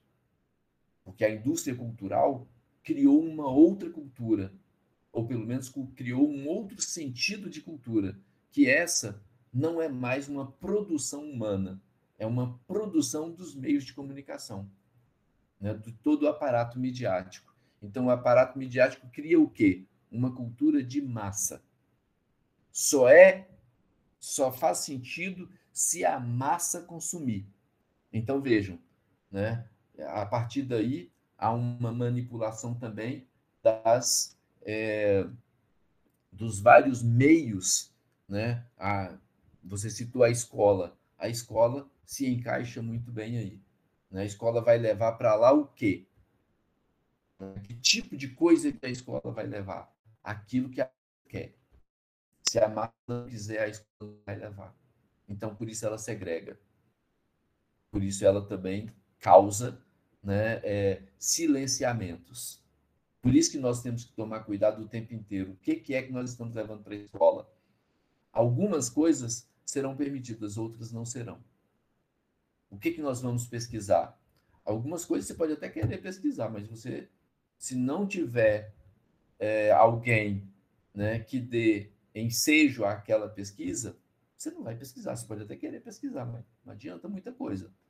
Então, essa seleção né? É uma seleção que vai ser guiada, conduzida de acordo com aquilo que a indústria cultural quer. E a indústria cultural paga bem para isso. Ok, vamos ficar por aqui. É, passo a palavra aí para o Leandro, para o Rodrigo, e a gente continua um pouquinho mais. Vai lá, Leandro. Vou só citar aqui também alguns anúncios que tem no Instagram, você vai rolando, né? A página do Instagram lá. Aí de vez em quando aparece um, uns, anúncios assim, você precisa disso, e fica piscando a exclamação. você precisa disso. Você acabou de falar, hein? Vai lá, feito para você. É. Então, é, eu, eu queria, até para terminar a minha participação, é, eu queria voltar em dois pontos. Eu queria voltar num ponto que o Rodrigo tocou sobre a questão da opressão, do assédio na, na questão religiosa. E depois voltar também um pouquinho sobre a questão da denúncia da injustiça, como eu falava também no podcast passado, e quero encerrar com isso. A religião, ela é, é, é interessante perceber que assim, ela é uma estrutura ou é uma instituição que por mais que tenha suas ambiguidades, suas patologias, ela tem uma presença marcante na constituição do humano. Os gregos eram extremamente religiosos, eles inclusive acreditavam que o tempo todo tudo acontecia sob a inspiração dos deuses. É, os medievais, obviamente, fizeram toda uma relação filosófica em relação, né, para que pudesse é, aí uma conciliação possível entre fé e razão. Existem textos filosóficos de altíssima qualidade em relação justamente né, à, à tentativa dessas conciliações entre fé e razão. Os modernos, de uma certa forma, também tomaram a religião como um ponto de partida, ou para a crítica, ou então para poder desenvolvê-la né, no sentido mais racional. Dá um pequeno exemplo. Voltaire Voltaire escreve a sua famosa Carta à Tolerância, justamente para criticar os desmandos da religião estabelecida pelo Estado, mas ao mesmo tempo você também tem um Blaise Pascal que tem uma, uma reflexão que você muitas vezes não sabe se é teológica ou se é filosófica. Quer dizer, enfim, a religião ela tem um, um, uma presença muito grande na, na vida das pessoas. E na atualidade, a religião ela continua tendo esse, essa marca, mas eu vejo com um pouco de preocupação. Em que sentido? Primeiro porque a religião ela quer ser uma resposta a, a algumas questões que são extremamente difíceis de serem respondidas. As pessoas procuram religião justamente para poder entender, por exemplo, o sentido da morte. Então, a morte é algo, é um processo vital. A morte ela faz parte, como né, a gente está dizendo, da própria do próprio desenvolvimento enquanto pessoa, enquanto ser. Mas nós temos uma mania de que, como eu falava no início do nosso podcast, de, de querer atribuir um sentido muito maior para as coisas que são relativas à, à nossa espécie, né? ao nosso gênero humano. Então, a religião ela entra com toda a sua propriedade justamente quando essas perguntas limite, essas reflexões de fronteira, elas surgem, sobretudo com um acontecimento experiencial, com um acontecimento é, concreto na vida de uma pessoa. Veja, esse é um ponto que talvez seja interessante perceber na religião, porque ela capacita cada um de nós a pensar esses elementos de, de fronteira. Só que o problema é que a opressão e os assédios que acontecem dentro do campo religioso eles acontecem justamente por causa dessas fraquezas ou por causa dessas sensibilidades que acontecem com as pessoas. De modo que os líderes religiosos sabem explorar de forma quase que profissional o sofrimento alheio.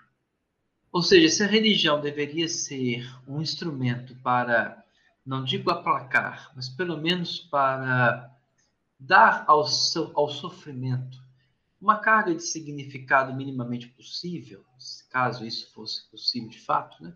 mas pelo menos é uma tentativa. Acontece que hoje a religião, em vez de mitigar o sofrimento, dando aí no significado, usa o, o sofrimento como um instrumento de dominação. As religiões mais históricas, sabe, Rodrigo Aurélio, eu gosto de estudá-las. Eu, eu, eu me considero uma pessoa religiosa, eu me considero um católico. É, tenho muito, do, da, muito da minha postura enquanto pessoa é graças ao meu, digamos, a minha, a minha pertença religiosa a esse grupo. Entretanto, eu não deixo de ver algumas idiosincrasias, algumas patologias graves, sobretudo quando a religião ela quer ser uma, substitu uma substitutiva de algumas questões pensadas racionalmente, quando aquela, portanto, ela quer se arvorar como um julgador. Religião, eu acredito eu que não foi feita para isso. Mas eu também tenho muito, às vezes, é, um certo receio da religião, porque em vez de a religião nos levar à construção de uma comunidade, de uma comunidade que, como o próprio nome indica, se liga os seus indivíduos uns aos outros, a religião acaba sendo hoje o maior Talvez eu possa estar cometendo um equívoco, mas eu estou, pelo menos assim, começando a pensar nesse sentido. A religião tem sido um dos maiores instrumentos de individualidade, de individualismo e de afastamento completo, de alinhamento completo da realidade. Alguns grupos religiosos, eles são completamente alheios àquilo que acontece no mundo real, no mundo concreto. E, e fazem isso propositalmente Fazem isso porque, de uma certa maneira, separam as pessoas, né? o próprio, claro, o sentido de sagrado é isso, né? Sagrado em grego significa aquilo que é separado, mas é uma separação não no sentido de poder oferecer uma perspectiva diferente, mas uma perspectiva mesmo de intolerância, de indiferentismo, de modo que o meu mundo religioso me, me protege eu me considero mais importante, eu me considero mais feliz, e coitados demais que não fazem parte desse grupo do qual pertenço. Religião é meio. A religião não é fim. A religião é um meio que pode, em um determinado momento, ser completamente, como todo meio, dispensável. Se nós pegarmos, por exemplo, a figura de Jesus Cristo enquanto pessoa histórica, Jesus não quis, pelo menos nos relatos evangélicos, não quis simplesmente criar uma religião nova, mas ele quis identificar os, os elementos que são os elementos mais precisos de qualquer espírito religioso. Primeiramente, a questão de que a religião é uma ligação com o sagrado, ela é uma muleta, ela é um instrumento. Ela não pode ser um fim em si mesma, porque, como o próprio Evangelho de João traz uma voz muito clara, a religião ela deve servir à verdade. E, ainda que essa frase tenha sido tão mal utilizada nos últimos tempos, a verdade liberta antes de consolar. Então, assim, eu vejo, Rodrigo e Aurélio, que além de ser um instrumento de opressão e de, e de assédio, a religião tem se tornado um mecanismo de completamente de, de um estranhamento em relação ao mundo. Se aqueles que são católicos, que aqueles que são cristãos, devem reconhecer como pressuposto de sua fé de que Deus assumiu a, a história humana se tornando carne, o Evangelho de João começa justamente dizendo isso, né? E o Verbo se fez carne e armou a sua tenda entre nós. Quer dizer, o pressuposto da, da, do mundo, o pressuposto da realidade, o pressuposto da história é fundamental para a compreensão da religião. A religião atualmente parece fazer uma luta contra a história, uma luta contra o mundo. E aí se começa, né? Você já deve ter ouvido pessoas falando assim: ah, isso é coisa do mundo, né? Como se o mundo fosse algo completamente horrível, como se o mundo fosse completamente é, uma, uma circunstância que nós precisamos nos afastar para que nós possamos ser religiosos. É o contrário disso. A religião é uma percepção diferente do mundo, como a biologia, como a filosofia, como a ética. A religião é um ponto de vista que não é o ponto de vista mais exato, mas é um ponto de vista. E como tal, pode perceber como um grande instrumento de promoção, mas como eu digo, hoje tem sido um instrumento de completo alinhamento, de estranhamento, de indiferentismo, de isolamento em guetos, de modo que, em vez de a religião transformar o homem por dentro, ela perverte o homem como um sujeito completamente fora da sua realidade. Aí, Rodrigo, concordo com você. A religião ela se torna mecanismo de, de opressão, mas veja, às vezes nem tanto pela religião oficialmente estabelecida. Porque, como eu disse, o cristianismo, no seu pressuposto fundamental, é assumir o mundo. Deus quis assumir o mundo na pessoa de Jesus. Deus quis assumir a humanidade na pessoa de Jesus. E quando hoje os líderes religiosos insistem em dizer que nós precisamos nos afastar do mundo, na verdade eles estão negando o pressuposto fundamental da religião, o pressuposto fundamental do, do cristianismo. se nós pegarmos as, o universo de outras religiões, o que elas querem é justamente se tornar como um, um meio para que o homem se descubra. Agostinho, que foi talvez um dos grandes filósofos religiosos, Agostinho justamente dizia isso, né? Aquele ele diz assim, uma das, uma das frases dele, é, é, eu acho bonita a frase em latim, né? É, Quid creavit me sine me, non salvabit me sine me. Aquele que me criou sem mim, não me salvará sem mim. Essa, então, quer dizer, essa ideia de que o mundo, de que você está próximo da realidade no qual você se encontra, de perceber que no mundo é que existe a, o sentido da religião, isso está completamente desassociado em certos grupos religiosos atualmente. E aí, numa generalização comum que nós fazemos, nós achamos que a religião ela é, e aí de fato, como Marx quis dizer, ela é um ópio do povo, ela é um estranhamento do mundo. Em vez de fazer com que as pessoas ressignifiquem as suas relações, elas pervertem essas relações porque se tornam intolerantes, se tornam fechadas, se tornam, portanto, assediadoras, opressoras, violentas. Eu gosto de defender a religião como um ponto de vista do mundo. Eu gosto de perceber a religião como mais um instrumento que nós podemos ter para enfrentar a dureza da realidade. Nietzsche dizia que se não houvesse a arte, nós não, nós não conseguiríamos enfrentar a verdade, lá no livro dele chamado Nascimento da Tragédia. Além da arte, eu também acredito que se nós não tivéssemos, pelo menos muito de nós, se não tivéssemos uma estrutura para além da razão, como é a religião, talvez o mundo ficaria muito mais duro de ser enfrentado. Mas eu repito, é um ponto de vista, dentre tantos outros, que não são incompatíveis, são diferentes. São contextos diferentes, são linguagens diferentes. Aí vem outro autor, né, Aurélio? Francis Bacon, empirista do século XVII. Francis Bacon tinha um negócio chamado ídolos, e um dos ídolos do Francis Bacon era o ídolo do foro. O ídolo do foro é o mau uso da linguagem. Se eu retirar a linguagem do seu contexto original, quer dizer, eu não posso enfrentar religiosamente questões que são vistas do ponto de vista racional. Ao mesmo tempo, eu não posso também julgar a religião simplesmente pela perspectiva academicista, cientificista. Eu estaria cometendo um grande antagonismo, eu estaria cometendo um grande crime em relação ao contexto pertencente àquela reflexão. Por isso que eu digo que são pontos que se não que se contradizem, que não se digladiam, são pontos diferentes que atingem as diversas facetas do, de um prisma tão complexo que é a nossa vida, que é a nossa existência.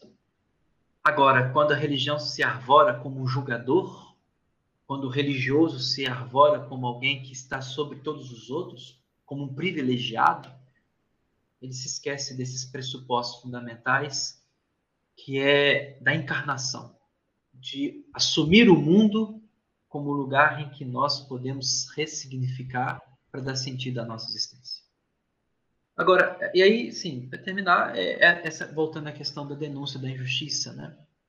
É, que o assédio, ele, ele é possível trabalhar o assédio, é possível enfrentar a opressão.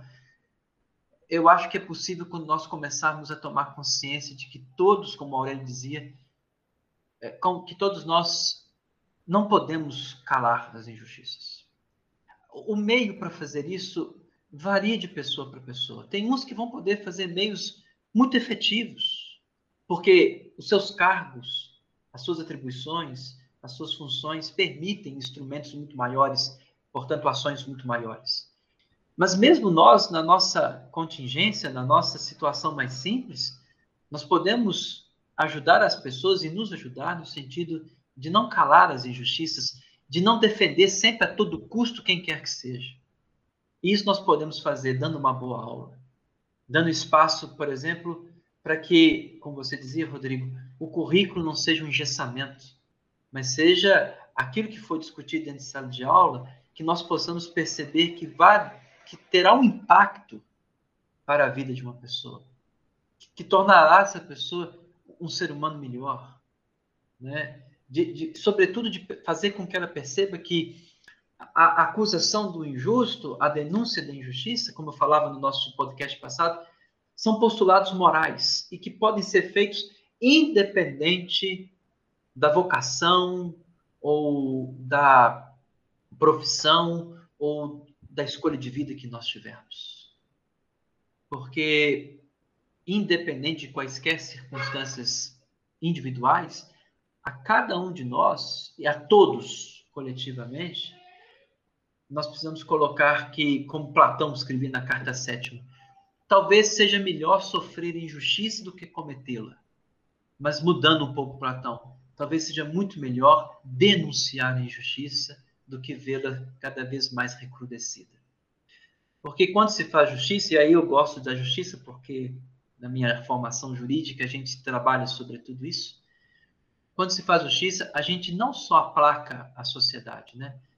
A gente no caso, por exemplo, da opressão e da, do assédio, né, como eu já falava no podcast passado, nós abrimos uma possibilidade para que uma vítima tenha condições de se recompor, de se ver novamente como pessoa, de seguir sua vida por diante.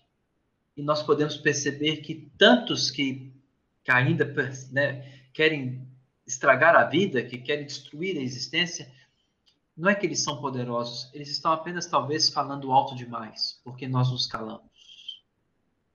Então eu acredito que seja importante para todos nós, em qualquer circunstância que nos encontramos, em que nós nos encontrarmos, é, parafrasear Platão. Né? Melhor não sofrer injustiça do que cometer, mas melhor sempre acusar a injustiça do que simplesmente engoli-la por medos que são, como Aurélio dizia, são circunstâncias importantes. Né? Ortega Gasset dizia muito isso: né? um homem é suas circunstâncias. Mas são circunstâncias, mas é preciso ter um, um atento olhar sobre o que, que nós identificamos por circunstâncias. Né? As circunstâncias elas devem ser não fim, elas devem ser simplesmente pontos de vista, pontos de partida. E para fechar, é, eu não poderia deixar aqui de citar o, o grande imperativo categórico de Kant, quando vai dizer que nós nunca deveríamos agir de uma forma que levasse em conta o outro como um meio, mas sempre como um fim absoluto em si mesmo. Talvez colocando isso em nossa mente, a injustiça comece a nos perturbar e nós possamos fazer a denúncia específica dela nos momentos exatos. Então, eu, eu agradeço essa oportunidade mais uma vez de ter falado essas questões aqui. Poxa, eu que agradeço, né? Muito bom, cara. É sempre muito bom. É, acho que a gente pode, então, caminhando para as nossas falas finais, eu vou deixar para vocês, né, se despedirem aí. Eu só quero, em cima do que vocês falaram, é, lembrar dos indígenas, né? Dos nossos povos indígenas aqui, do, dos indígenas dessa nossa terra, que eles têm a arte e têm a religião, não corrompidas né? por esse capitalismo, não esvaziadas pelo capitalismo, mas é, talvez aí, como você falou muito bem, vocês, né? Falaram muito bem, reduza a dureza da existência uh, essa religiosidade, não sei se posso dizer assim, e a arte, uh, que é, é praxis né, desses povos originários. Aí passa a bola, então, para vocês, para vocês se despedirem aí do, do, pessoal e agradecer demais a vocês, Aurélio e Leandro, porque, cara, é um aprendizado assim, muito grande. É, e num tempo muito curto, né? Então a gente é muito beneficiado. Em algum, algumas horas aqui a gente desenvolve demais o nosso raciocínio, abre demais a mente para poder pensar, né? ter ideias aí. Beleza, muito bom. Rodrigo, eu preciso dizer, né, é, Rodrigo, Leandro, prezados ouvintes, que é um prazer imenso estar aqui conversando com vocês sobre, é, sobre sobretudo sobre a filosofia, né? É, falar da filosofia é falar sobre a vida, né? falar sobre o viver, né? e, claro, falar sobre os percalços que a vida nos traz. Né? Vida é isso também, né? vida é luta. Né? Que bom seria se a vida fosse, né? a vida de todos fosse né? uma vida muito feliz, né? uma, vida, uma vida muito agradável. É, mas, infelizmente, não é assim, não funciona desse modo. Né? É, a filosofia, por exemplo, né, para o período que nós estamos, mais uma vez, não para esse período apenas, mas para muitos outros anteriores, né, a filosofia é contraproducente. Né? A filosofia, veja que nós estamos aqui há um, né, nesse curto espaço de tempo, mas para muitos isso é um, um tempo longo mais. Né? É, e a filosofia precisa de tempo. Né? A filosofia precisa de amadurecimento, a filosofia precisa de espaço, inclusive para isso, para o diálogo. Né?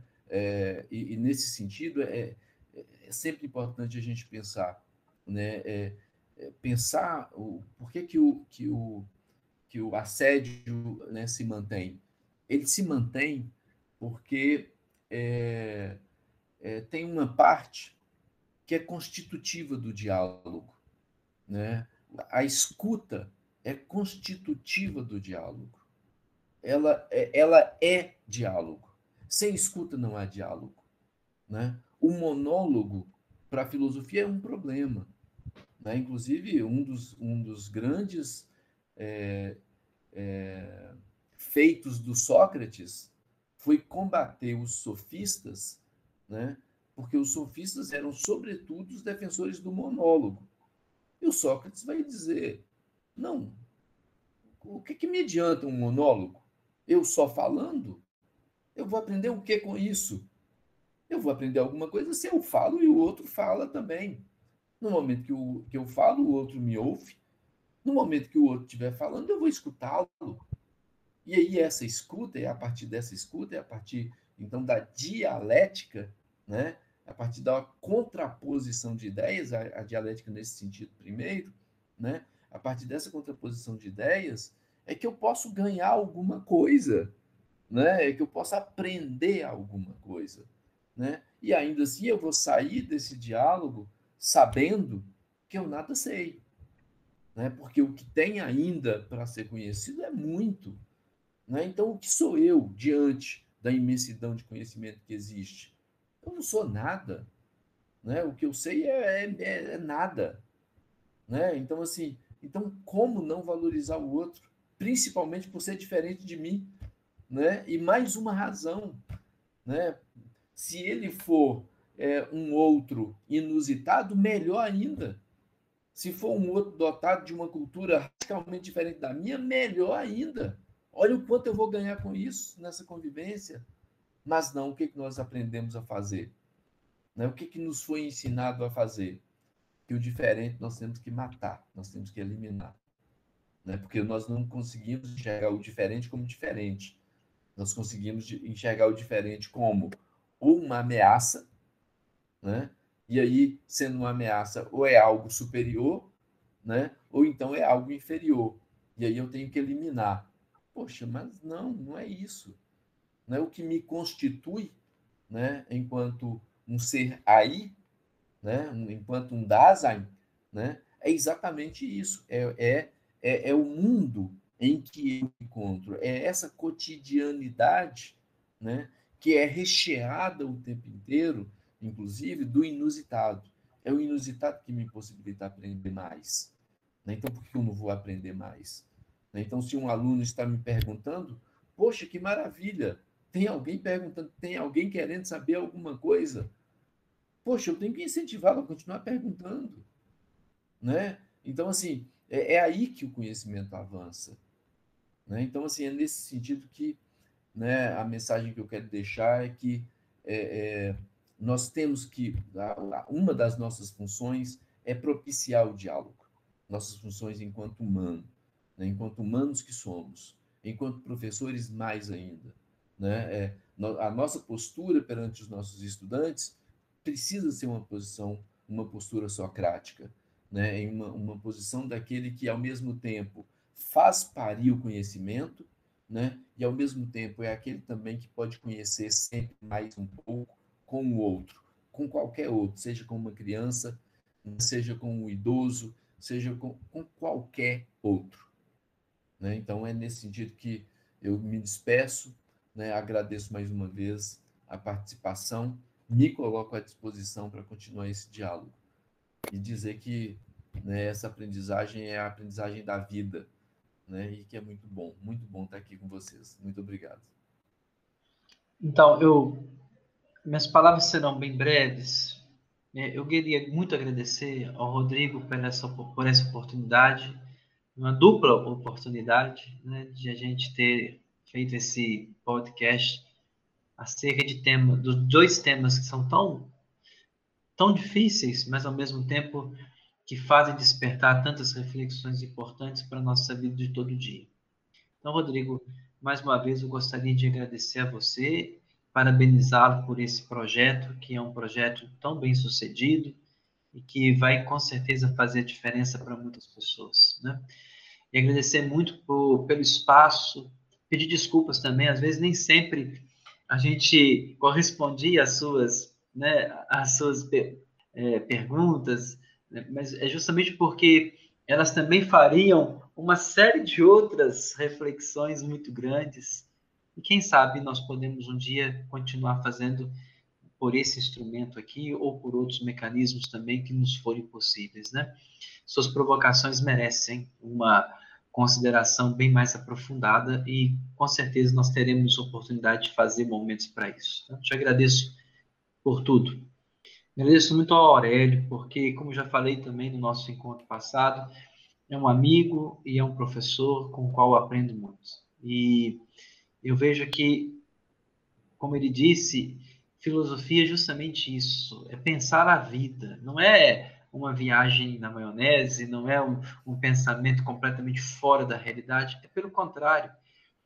É porque a filosofia nos faz pensar aquilo que somos, que ela se torna de fato uma, uma circunstância incômoda, porque ninguém gosta de pensar, porque quando se pensa muito profundamente sobre si mesmo, nós começamos a perceber as nossas patologias, as nossas imperfeições, e atualmente é, apontar algumas situações de limite tem sido muitas vezes mal compreendido, né? as pessoas não têm aceitado tanto essa questão. E a filosofia, ela faz isso.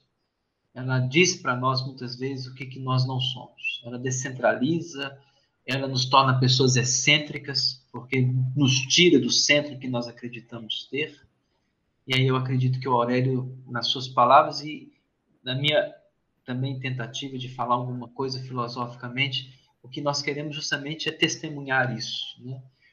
O estudo da filosofia, alguém que estuda seriamente filosofia, é, não se torna alheio ao mundo, pelo contrário, é alguém que torna o mundo um lugar assim especial, porque é um lugar de transformação, é onde nós precisamos de fato agir, né?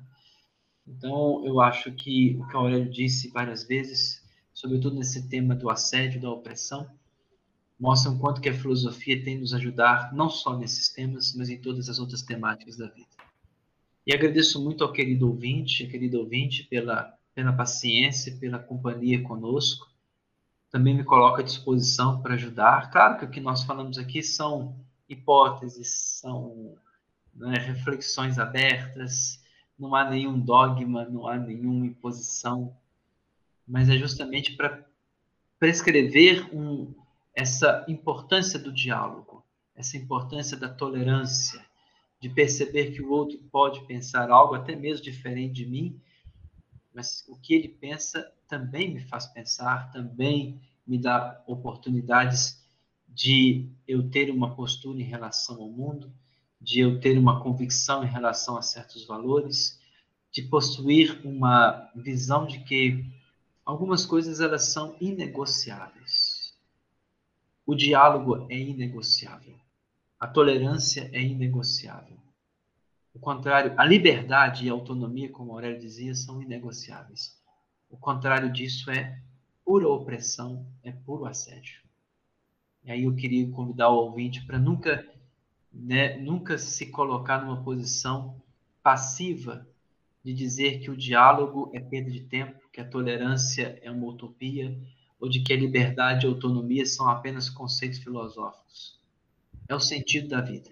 É a potencialidade máxima da excelência que nós todos somos chamados a fazer por sermos humanos. Por sermos um microcosmos, Rodrigo, como você mesmo sempre indica. Não por sermos mais do que qualquer outra, mas por talvez termos uma responsabilidade um pouquinho maior em relação a tudo aquilo que nos foi oferecido pela natureza.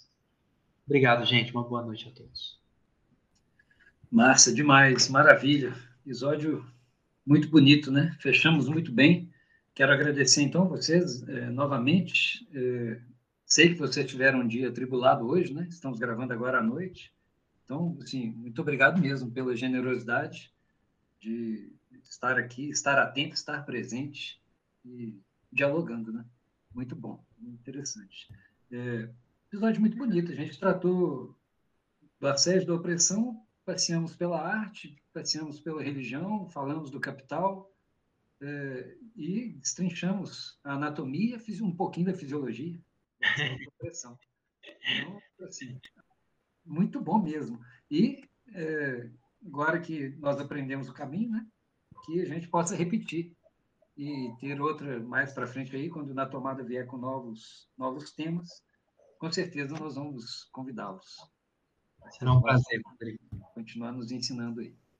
Beleza? É um grande prazer. Muito bom. Então é isso. Agradeço também o, o ouvinte, a ouvinte que esteve aqui conosco até agora. E lembro a vocês que vocês podem nos ouvir é, no Spotify e nos seguir no Instagram, na tomada, é, arroba na tomada IF. É isso, pessoal. Fiquem bem. É, estamos num, num, momento trágico, né? Então é momento da gente se cuidar, de cuidar do outro é, e nos proteger aí para que a gente possa sair dessa, dessa tragédia aí, é, o mais rápido possível. Um grande abraço a todos.